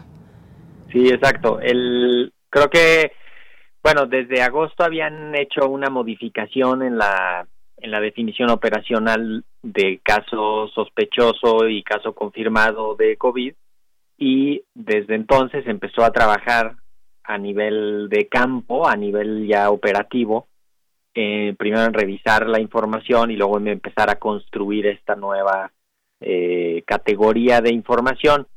Hasta hace algunas semanas se había estado incluyendo solo la información de los casos que tenían pruebas negativas, positivas o sospechosas y de los hospitalizados también como de como de ese universo y se había concentrado mucho el enfoque de la contabilidad de los casos y las defunciones en ese universo.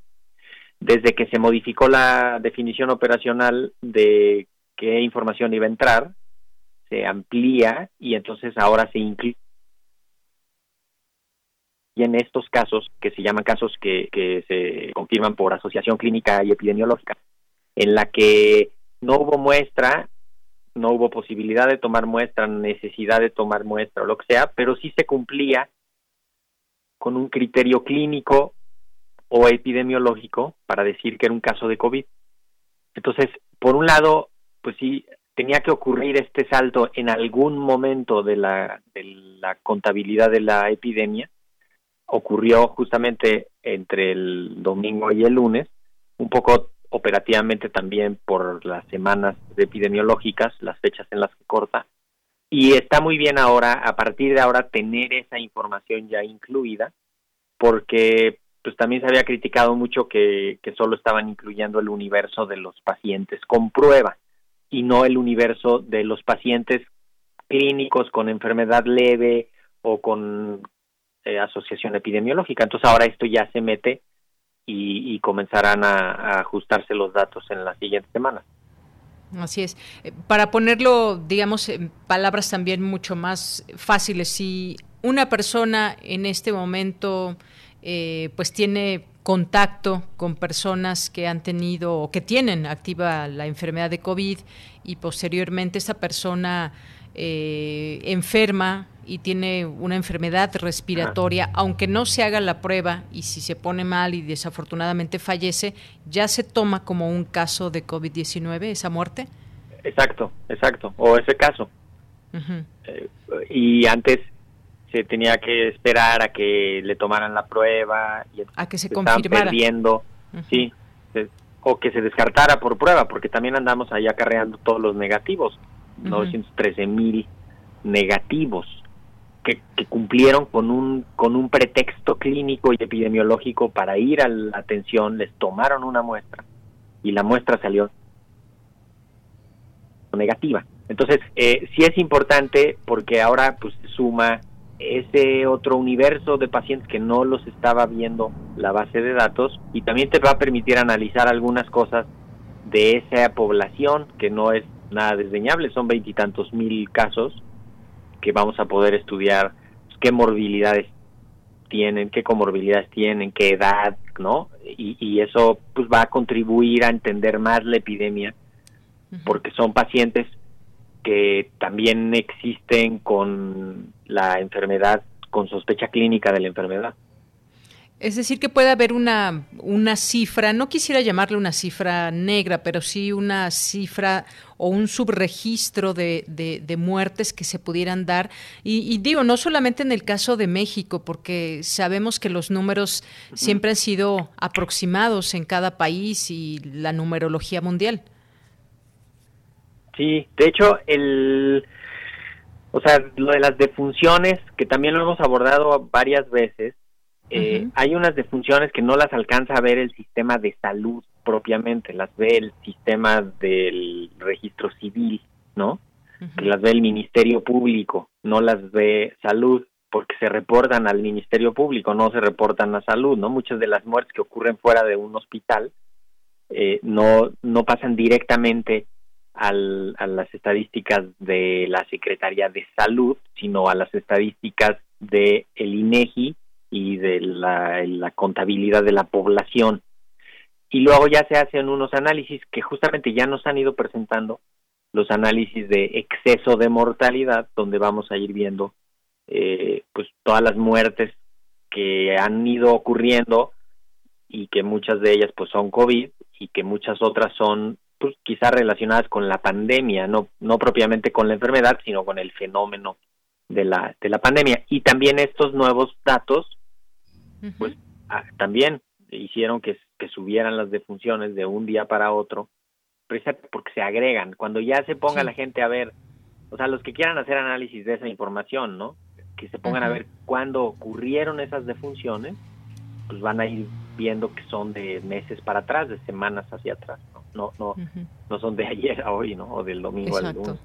Sí, porque no, se, ha, se ha mantenido, según han dado a conocer las autoridades de salud, en un más o menos en 300 personas por día, más o menos, a veces un poquito más, un poquito menos. Sí, las defunciones son estaban más o menos estabilizadas, incluso te diría que han ido disminuyendo desde hace varias semanas. O sea, cuando ve uno las gráficas generales, vimos que alcanzamos en julio el pico máximo alrededor de 700 defunciones en un día y han ido bajando, bajando, bajando, bajando y los últimos datos estables que podrían ser los del 23 de septiembre, 24, están justamente alrededor de 300 defunciones que ocurrieron en el día que, que se esté reportando. No quiere decir que son las, las defunciones que se reportan, a ver, perdón, lo voy a plantear de otra manera. Sí. Las defunciones que se reportan de un día para otro no necesariamente son las que ocurrieron de un día para otro, sino las que se registraron en los papeles y en las bases de datos. Esas muertes pudieron haber ocurrido desde hacía varios días atrás y estaban pendientes de capturarse, subirse al sistema y contabilizar. Eh, por eso, por eso no, no es conveniente ver más allá del, pues del 25 de septiembre, más para atrás, porque son datos que siguen cambiando, pero ahí andaban 300 muertes al día. Bien.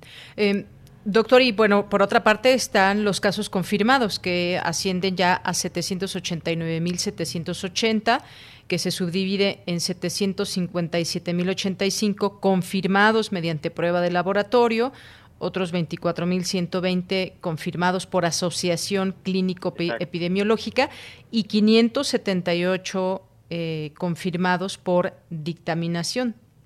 578.000 o sea, la verdad es que está muy bien que, que ya se vean esos datos, ¿no? Porque solo habíamos estado hablando de los confirmados por laboratorio y se estaban escapando muchos y luego justo la semana pasada se habló mucho, ¿no? Del de lo imperfecto que son las pruebas, de todo donde puede fallar, de cuántas se han desperdiciado, de todo lo que ha fallado en la cadena de las pruebas, desde la toma hasta el resultado. Y, y por eso es tan importante ver que también haya información de los pacientes que no se les toma prueba, pero que sí se les registra, si se les sigue, si se está pendiente y se les pues, para que se les haga también un estudio de epidemiología para pues, interrumpir los contagios, identificar a sus contactos y, y, poder seguir eh, atacando la epidemia en la comunidad. Así es. Bueno, entonces menciono rápido la cifra porque no quiero equivocarme. Los últimos datos, 757.085 confirmados mediante prueba de laboratorio, 24.120 confirmados por asociación clínico-epidemiológica y 578 confirmados por dictaminación. Eh, pasamos a otro tema, doctor, que tiene que ver con una evidencia que han llamado abrumadora de transmisión del coronavirus por el aire, según científicos. La revista Science publicó un nuevo estudio que sostiene que esa transmisión eh, del coronavirus se da por vía aérea. Eh, casi simultáneamente los Centros de Control y Prevención de Enfermedades respaldaron esta información. Cuéntanos, por favor. Sí, bueno, sigue esta discusión de que sí, ido por aire o no, eh, ya parece hasta pues como a veces parece un chiste, como decir, bueno, pues ya digan que sí, ¿no? Desde hace mucho ya se sabía, eh, y, y quizá es como pensar por qué se están resistiendo tanto a decir que es transmitido por aire.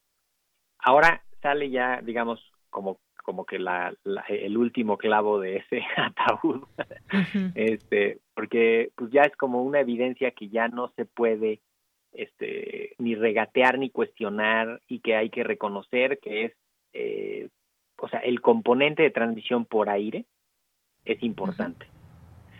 Y hay que también quizá considerarlo y decirlo así como en, voz alta que el asunto de reconocer que sea de transmisión aérea tiene implicaciones seguramente laborales, seguramente legales, de las aseguradoras, de los contratos, de los riesgos, porque no es lo mismo enfrentarte a un patógeno de que se transmite por contacto directo con un enfermo a, un patógeno que se transmite por vía aérea a distancia. Yo pienso, porque además en esta paranoia y en esta, eh, pues en esta cultura de la acusación que hay en Estados Unidos, eh, seguramente que desde que digan si se transmite por aire, entonces ya vas a poder ir a demandar al, al restaurante que no tenía un letrero, o a, o sea, este tipo de cosas, o, o, o simplemente eh, los los asuntos laborales, los riesgos laborales, las primas de, reparación, este, entra, como entra en juego algo que, que no tenemos tan a la vista en, en la pandemia, ¿no? Entonces, yo creo que un poco han estado en el estira y afloja, precisamente pues negociando con esas fuerzas tan tan fuertes, ¿no? Tan grandes. Y, y la evidencia se ha ido acumulando, ¿eh? Por grupos independientes científicos que dicen sí se transmite por aire. Y entonces, pues eso a lo que nos lleva a resumir es uso de cubrebocas, sana distancia, mantener bien ventilados los espacios, abrir ventanas, poner ventiladores, ¿no? Que se recambie el aire en las habitaciones sobre todo pues donde hay gente, donde puede haber una situación de riesgo, ¿no? Pienso en una en una tiendita, en una estética, en un en un restaurante, en un restaurante, en una sala de espera, ¿no? y, y pensar en intervenir ahí para que se disipe y se, y se pueda ir el virus este, y se elimine finalmente mientras más tiempo permanece en la nubecita de ahí volando pues se va deshidratando y se va así es menos menos infeccioso pero también pues a estar protegidos a no estar cerca de los enfermos sin protección y a evitar contagios y complicaciones Así es, bueno, porque esto, esto dejaría claro que este virus de SARS-CoV-2 viaja por el aire y que las personas pueden infectarse por la inhalación. Si, si alguien, por ejemplo, estornuda, y a ver si no digo una, algo equivocado, doctor, si alguien estornuda y está un viento como el que ahora veo que está en la ciudad, ese, ese virus puede ser transportado por el aire y alguien que vaya un poco más a distancia lo puede aspirar. Pues mira, lo que lo, lo que sí está más o menos como bien catalogado sería como en espacios más o menos cerrados, eh, hacia el interior de un, un, restaurante, hacia el interior de un gimnasio, en un lugar cerrado, ¿no? eh, esta dispersión que ocurre si vas en la calle y estornudas y está el ventarrón ahí mismo, la dispersión ahí es tan grande y tan rápida que probablemente la cantidad de virus que te pudiera llegar a tocar ahí sería bastante poquita, ¿no? en comparación con que en una sala esté alguien hablando, tosiendo, estornudando y no esté ventilado, y entonces ahí sí se va haciendo una nubecita que se queda suspendida y que es muy muy difícil de, de eliminar, por eso dicen pues hay que abrirle Pero también eso nos, pues, nos obliga a que salgamos al espacio público con cubrebocas. ¿Y hasta con eh, lentes? que, pues yo diría que no es indispensable. Los lentes habría que considerarlos como en situaciones ya más de riesgo bien específico, ¿no? Pero en términos generales también un poco para ponerle de la para ponérsela fácil a la gente, ¿no? Sí. Un cubrebocas que te tape bien la nariz y la garganta, perfecto. Y lo más relevante es identificar rápido a los enfermos, identificarlos clínicamente y epidemiológicamente. O sea, si, si tienes las características de una enfermedad respiratoria, en ese momento te aíslas, evitas contagios y avisas a tus contactos y todos, ahora sí que todos se agachan y todos se cuidan, ¿no? Y Pues ya sí. vemos por dónde salta la, la enfermedad. Claro, pues es un trabajo de todos, es un trabajo de la sociedad, de las familias y demás.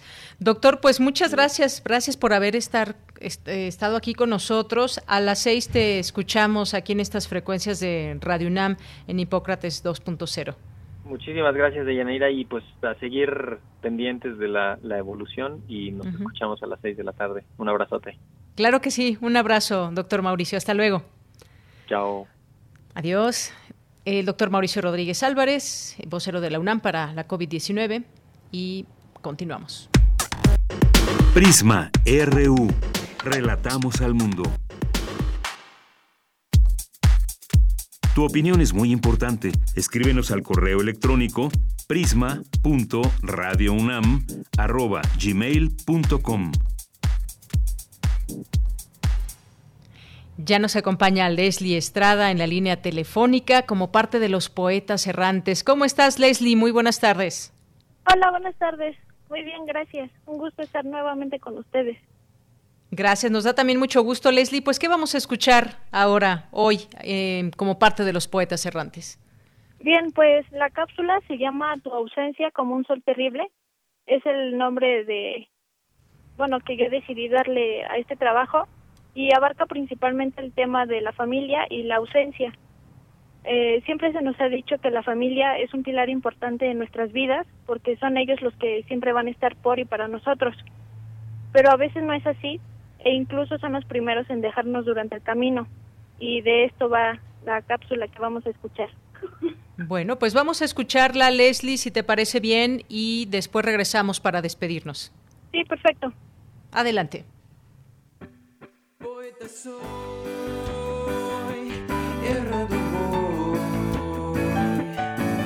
buscando el sonido que deja la voz.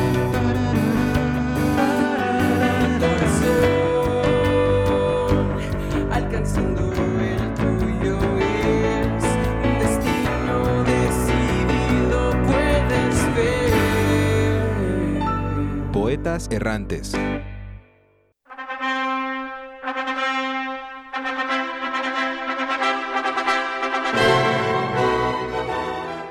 Para lo bueno y para lo malo, en la salud y en la enfermedad, todos los días de mi vida, hasta que la muerte nos separe. Esto es lo que nos han contado, ¿verdad? Uno se casa para toda la vida. ¿Qué sucedió? Después del divorcio de mis padres, hubo muchas cuestiones en mi cabeza. ¿Estarán juntos nuevamente? ¿Qué pasará con nosotros? ¿Podremos salir de esta? Al principio tuve conflicto cuando mi padre me preguntaba. ¿Quieres que regrese con tu mamá?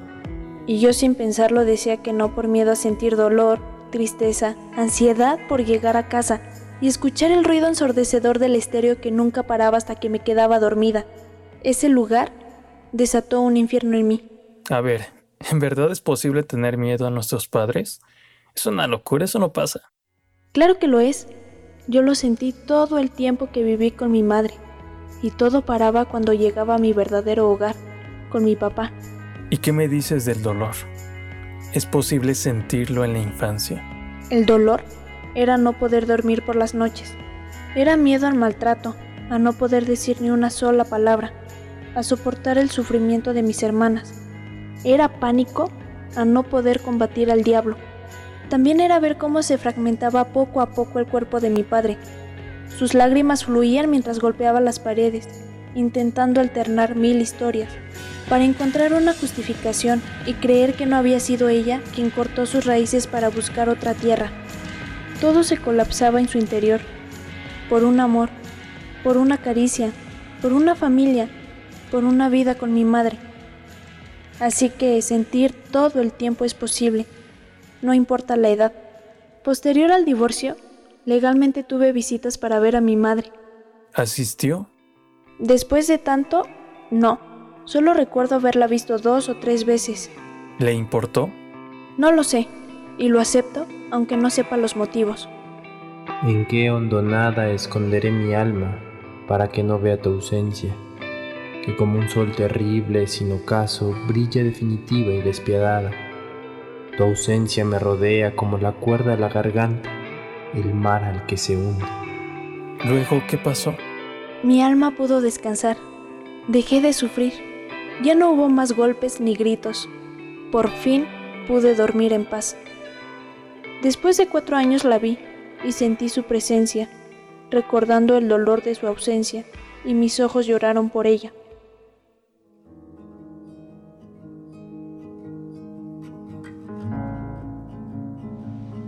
Siempre nos han dicho que la familia es un pilar importante en nuestras vidas, pues son ellos los que siempre estarán por y para nosotros.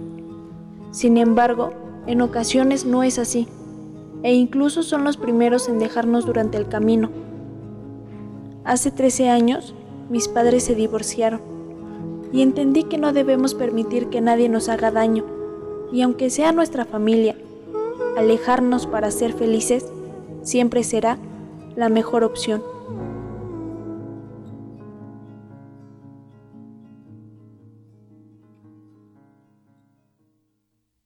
Mamá, no lo olvidaré, pero agradezco que estés en mi vida.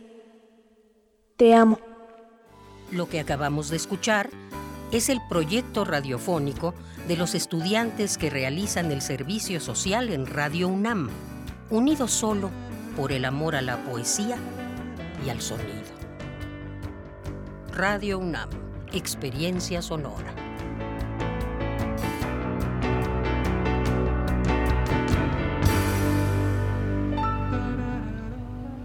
Leslie, un tema fuerte y doloroso. Sí. Pues muchas gracias por este, este trabajo que durante todo este tiempo siguen haciendo los poetas errantes y que traen a este, a este programa de Prisma RU. Siempre los, los escuchamos con mucha atención y valoramos también este trabajo que realizan. ¿Algo que quieras comentar antes de despedirnos? Sí, pues les agradecemos siempre por el espacio que ustedes nos dan y no se olviden de seguirnos también en redes sociales, en Instagram y Twitter como Poetas RU y en Facebook como Poetas Errantes Radio UNAM. Bien, pues lo seguimos, por supuesto, a través de estas redes sociales, a través de las cuales también nuestro público se puede, se puede comunicar con ustedes. Leslie, muchísimas gracias. Sí, gracias.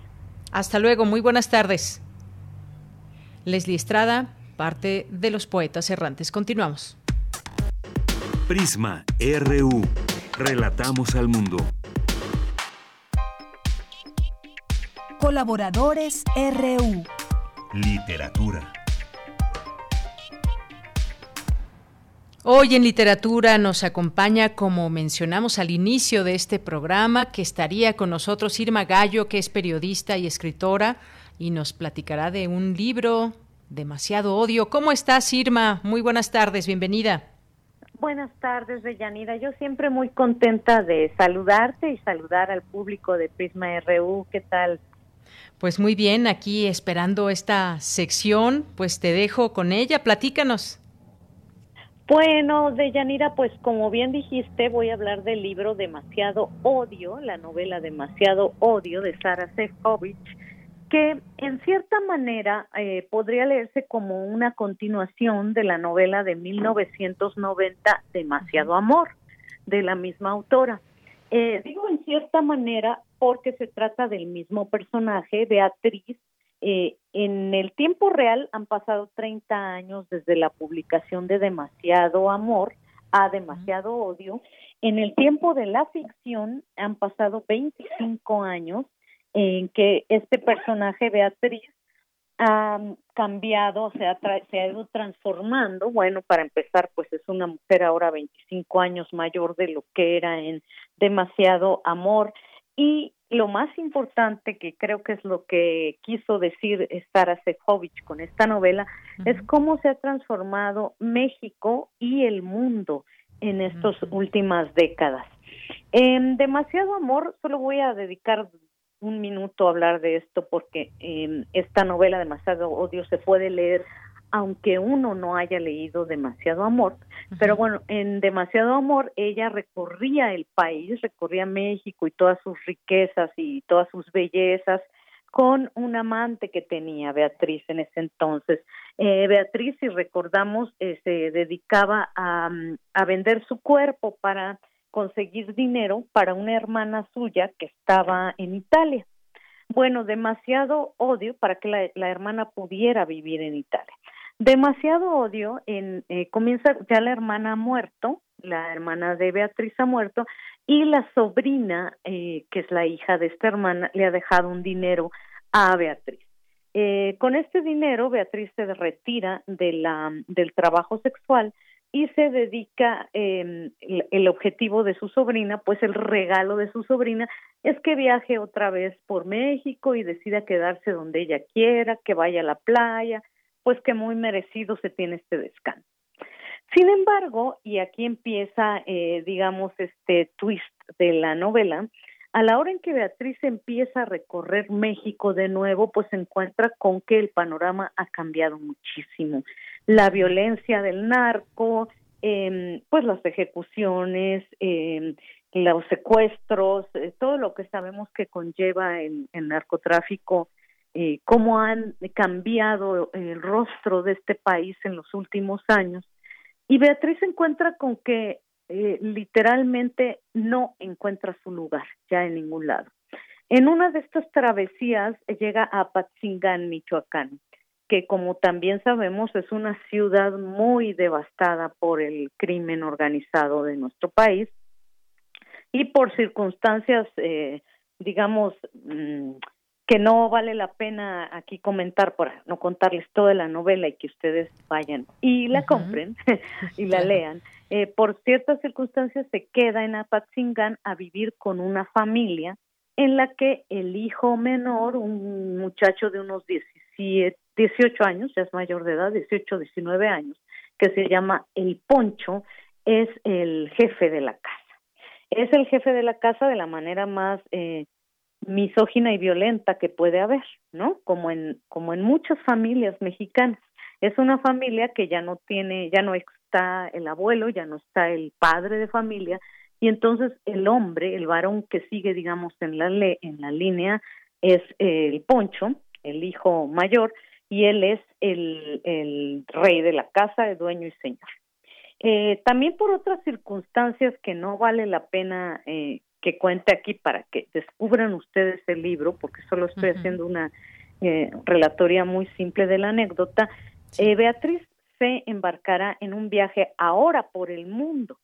Ahora estará, eh, digamos, yendo a distintos países con este muchacho el Poncho por una relación en la que los dos se van a se van a involucrar en una relación que va a ir transformándose también a lo largo de la novela y qué va a encontrar Beatriz ahí viene lo importante. Pues que todo el mundo está sumido en el odio en la desesperanza en las guerras en el narcotráfico en el terrorismo también no eh, diciéndolo así de Yanira y auditorio de Prisma RU parecería como que es una novela desoladora y, y que entonces ustedes van a decir, bueno, ¿y por qué voy a leer algo tan triste y tan tremendo, no? Sin embargo, eh, Sara Sejovic eh, utiliza un tono de narración que parece en momentos una letanía religiosa. Parece que los personajes, en este caso Beatriz, que es quien narra su, historia. Parece que Beatriz estuviera rezando todo el tiempo, repite incluso frases, palabras. Eh, de repente uno cuando empieza a leerlo dice, ay, ¿por qué lo vuelve a decir si ya lo dijo? ¿No? Pero esto tiene que ver con la propuesta estilística de Sara Sefcovic para hacer que esto suene como tal cual, como un rezo, como una letanía, en el que finalmente el, el personaje que ya conocemos, Beatriz, y que se ha transformado mucho por todo esto que les cuento, trata de aferrarse a la idea de la bondad. Hay bondad en el mundo, a pesar de todo lo que ha visto, a pesar de que la novela se llame demasiado odio y a pesar de que en cada país, en cada lugar que va, lo constata, constata que el ser humano está eh, ya totalmente, digamos, imbuido en esta en el individualismo, en el egoísmo. Eh, a pesar de todo eso, hay en Beatriz una esperanza siempre. Y creo que eso es lo que hace, lo que redime a Beatriz siempre, este personaje tan hermoso que Sara, perdón, Sara creó hace 30 años en Demasiado Amor. Lo que hay eh, en Beatriz justo es eso, es demasiado amor. Aún en demasiado odio hay esta, este personaje que sabe muy bien eh, quién es y lo que quiere en el mundo. Y no les voy a contar eh, en qué acaba la novela, obviamente, solo les voy a decir que es interesantísimo el planteamiento que hace Sara de la naturaleza humana, de lo que somos los seres humanos y de lo que somos capaces de hacer por alguien a quien amamos.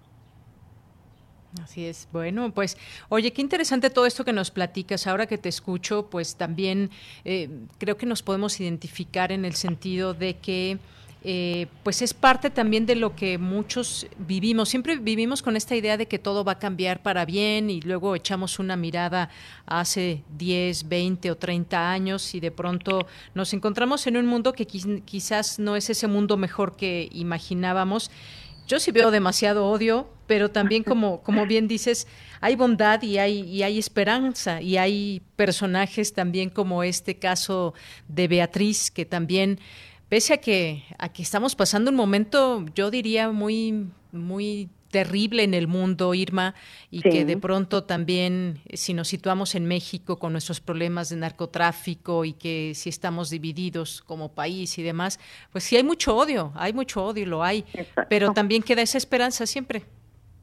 Siempre, siempre queda esa esperanza. Ajá. De que la, el amor finalmente, el amor que puedes tenerle al otro, el amor a ti mismo, eh, para empezar, redime todo, ¿no? Al final. Claro, eso, eso también nos salva de muchas situaciones. Pues Irma, muchísimas gracias por estar con nosotros aquí en Prisma RU. Ahí te seguimos en tus redes sociales. No sé si quieras comentarlas para que también podamos, podamos seguirte. Ahí pues luego haces distintas invitaciones. Ay, claro que sí, te lo agradezco mucho, Deyanira. Bueno, eh, En, tanto en Twitter como en Facebook está la libreta de Irma, que es mi proyecto personal eh, donde promuevo justamente la literatura de los autores. Eh, así en Instagram y en Twitter es la libreta de Irma. En Facebook es la, la libreta de Irma Reloaded, porque tuve ahí un problema con el, la página original. Pero ahí estamos y bueno, yo en lo personal, Irma Gallo en Twitter, Irma Gallo en Facebook, Irma Evangelina Gallo en Instagram. Te agradezco muchísimo, ¿eh? Irma, pues yo también te agradezco el que estés con nosotros y que nos, que nos platiques y nos dejes con las ganas de leer esta, esta novela. Muchísimas gracias y te mando un abrazo. Igualmente, doña Nira, gracias. Gracias a todo el auditorio. Hasta luego, muy buenas tardes. Igualmente, chao. Chao. Fue Irma Gallo, periodista y escritora con esta, esta novela Demasiado Odio de Sara Sefcovic. Continuamos. Prisma RU. Relatamos al mundo.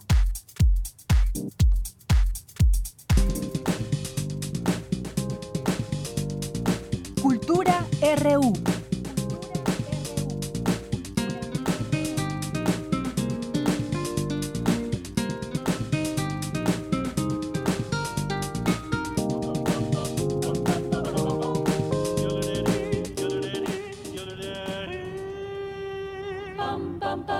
Mi amigo Hans tiene un tío alemán que es un señor muy enojón. Sin más ni más, le prohíbe que se junte con nosotros para irnos a ¿Qué tal, Tamara Quiroz? ¿Cómo estás? Muy buenas tardes. Deyanira, muy buenas tardes. Es un gusto saludarte, por supuesto. Saludar a todos los que nos acompañan a través de estas frecuencias universitarias. Hoy, desde la cabina de Radio UNAM, desde acá los saludo. Estamos escuchando mi amigo Hans porque la producción, hoy a cargo de Daniel Olivares, nos recuerda que se cumplen 113 años del nacimiento de Francisco Gabilondo Soler, cuentista y compositor mexicano. Lo que escuchamos de fondo está a cargo de Mario Iván Martínez, uno de los embajadores de la obra del Grillito Cantor, y la canción forma parte del disco Un rato para imaginar, que dejen toditos los libros abiertos, acompañado por el ensamble vocal Voz en Punto. Platíquenos, por favor, qué canciones recuerdan de Cricri, cuáles han cantado, bailado, cuáles han compartido a lo largo de los años. Recuerden que estamos en redes sociales como arroba prisma.ru y de hecho Maribán Martínez hoy tendrá una transmisión en vivo a las 6 de la tarde con la presentación de Descubriendo a Cricri justo por el natalicio de Francisco Gabilondo Soler.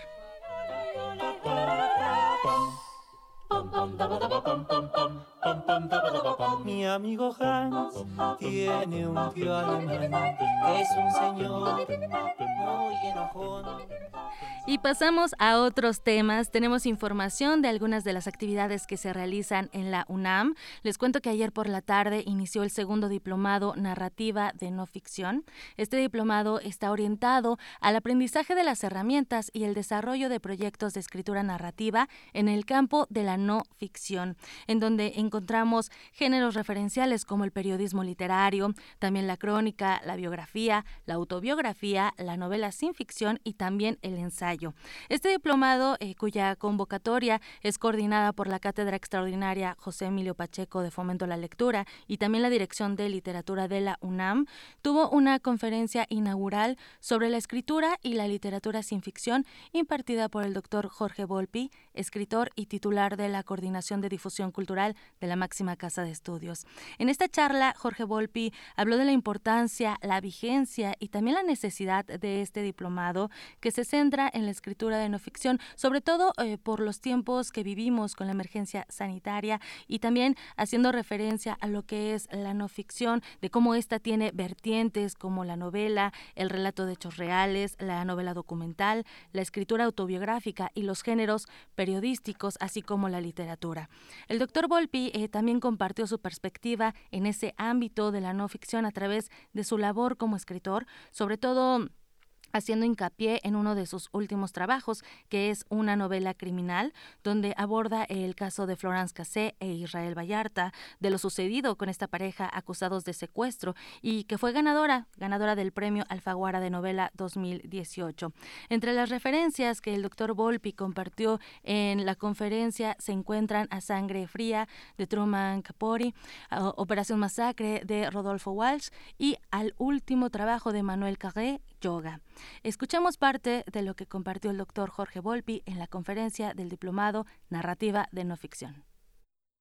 La novela sin ficción viene sobre todo de fuentes externas al autor que la está escribiendo. Esta sería la clave para diferenciar la no ficción de la ficción. Pero Walsh, que era, sobre todo, quería ser un escritor literario, de inmediato piensa que lo que hay que hacer para contar esta historia es contarla utilizando las herramientas literarias que provienen sobre todo de la ficción, de la novela y del cuento literarios. Y a partir de ahí, entonces es el trabajo que solo era periodístico se convierte en un trabajo híbrido, que al mismo tiempo es periodístico, pero que no deja de ser literario. ¿Dónde está lo literario? Sobre todo en tres fases.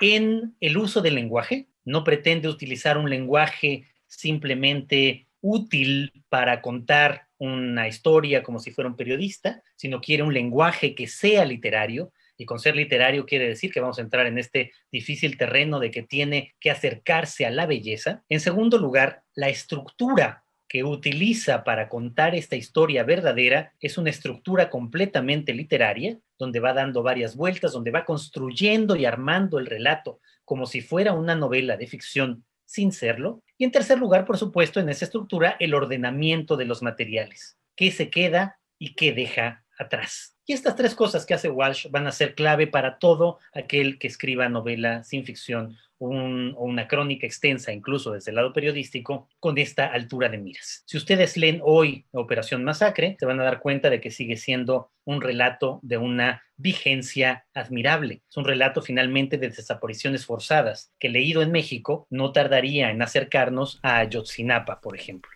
En la charla también de Yanira Auditorio, el doctor Jorge Volpi habló del proceso de escritura en donde los autores dan un toque literario a la realidad. También habló del proceso para escribir una novela criminal. ¿Qué, qué pasó en este caso? ¿Cómo escribió y reescribió este libro? También eh, el proceso creativo, la revisión del expediente de 20.000 fojas de actuaciones judiciales, la lectura de notas periodísticas y también lecturas complementarias como el teatro del engaño de Emmanuel Stills y testimonios audiovisuales. Eh, todo esto, todo, toda esta investigación derivó en una selección de, materiales reales que derivaron en un trabajo de 450 páginas. Al principio era, fue una novela de 800 eh, páginas, pero eh, se tuvo que hacer una curaduría, una discriminación de información, una síntesis de información y derivó en un trabajo de 450 páginas. Si ustedes no han leído una novela criminal, bueno, la encuentran bajo el sello Alfaguara y eh, ya en algún momento habíamos hablado de este libro de Yanira, no sé si recuerdas eh, que lo, lo, habíamos hablado, me parece, justo en, en, a finales de 2010, no es cierto, en 2019, donde también hablamos de la novela de Patricio Pron, que fue el premio Alfaguara 2019, y bueno, ya también hemos hablado de Salvar el Fuego, ganadora de 2020. Y bueno, este, este diplomado bueno, también en una de las referencias que, hizo el doctor Jorge Volpi fue a la novela de Emmanuel Carré. Eh, él habló del uso de elementos de la realidad en la narrativa de no ficción. En este caso, el escritor francés, eh, pues actualmente se divorció y su ahora ex esposa lo demandó por no respetar en su última novela un contrato firmado antes del divorcio donde el escritor se comprometía en no utilizarla como personaje de su novela sin su consentimiento. Eh, esta novela aborda la depresión que sufre el escritor. Bueno, son tres fases. Primero, una estabilidad emocional y mental y de cómo se enamora de una mujer, una mujer que no es su esposa. Y también eh, aborda la depresión que sufre y la salida de la misma, eh, como impartiendo un curso literario en, en otra parte del mundo, bueno, él supera esta depresión. Sin embargo, pues esta referencia que hizo el doctor Jorge Volpi es justo al uso de los elementos de la realidad. Eh, hasta dónde, hasta dónde puedes usarlos, hasta dónde puedes eh, pues hacerlos también parte parte de, del trabajo literario.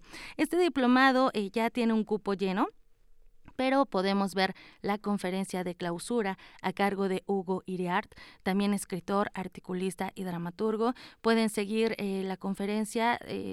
una de las ventajas de la virtualidad es que las transmisiones eh, quedan quedan en la plataforma digital. Pueden seguir Universo de Letras en redes sociales para conocer más y, también eh, pues para seguir compartiendo a través de estas plataformas. Y bueno, este, este diplomado pues es un, motor de generación de conocimientos y formación de habilidades con vistas a proyectos personales. Así que les dejo esta información por hoy y nos vamos a ir también con música, música referente a nuestra la conmemoración de hoy para celebrar los 113 años del nacimiento de Francisco Gabilondo Soler. Y de Yanira, te regreso los micrófonos. Nos vamos a ir bailando con el negrito Sandía, porque por el gusto nada más. Les deseo que tengan una excelente tarde. Los saludo también el día de mañana, mañana con información sobre los foros que coordina la Cátedra Internacional Inés Amor en Gestión Cultural. Así que por hoy me despido. Muchas gracias. Gracias, Tamara. Y vamos a escuchar un poco más esta música. Con el palo que utiliza, el castigo te horroriza. Y después de la paliza, me voy a morir de risa. Negrito sandía, ya no había picardía. Hoy a verá, hoy a verá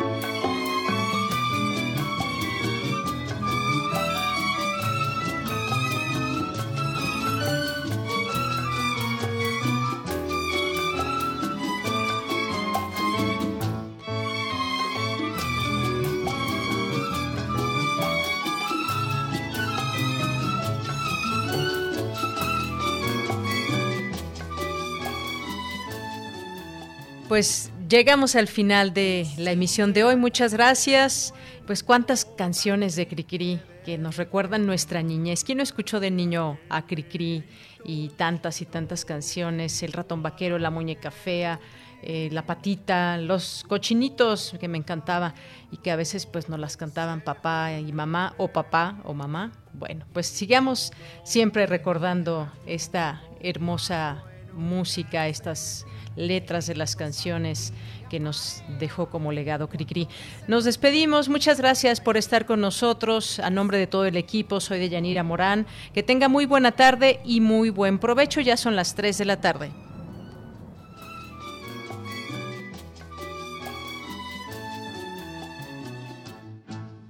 Y sigue aquí el cuento tan triste de repetir de aquel negrito lindo, igual a un querubín, por su comportamiento, consejo yo le di.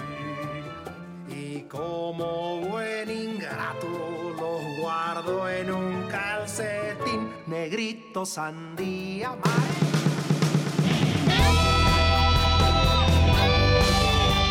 Prisma RU. Relatamos al mundo.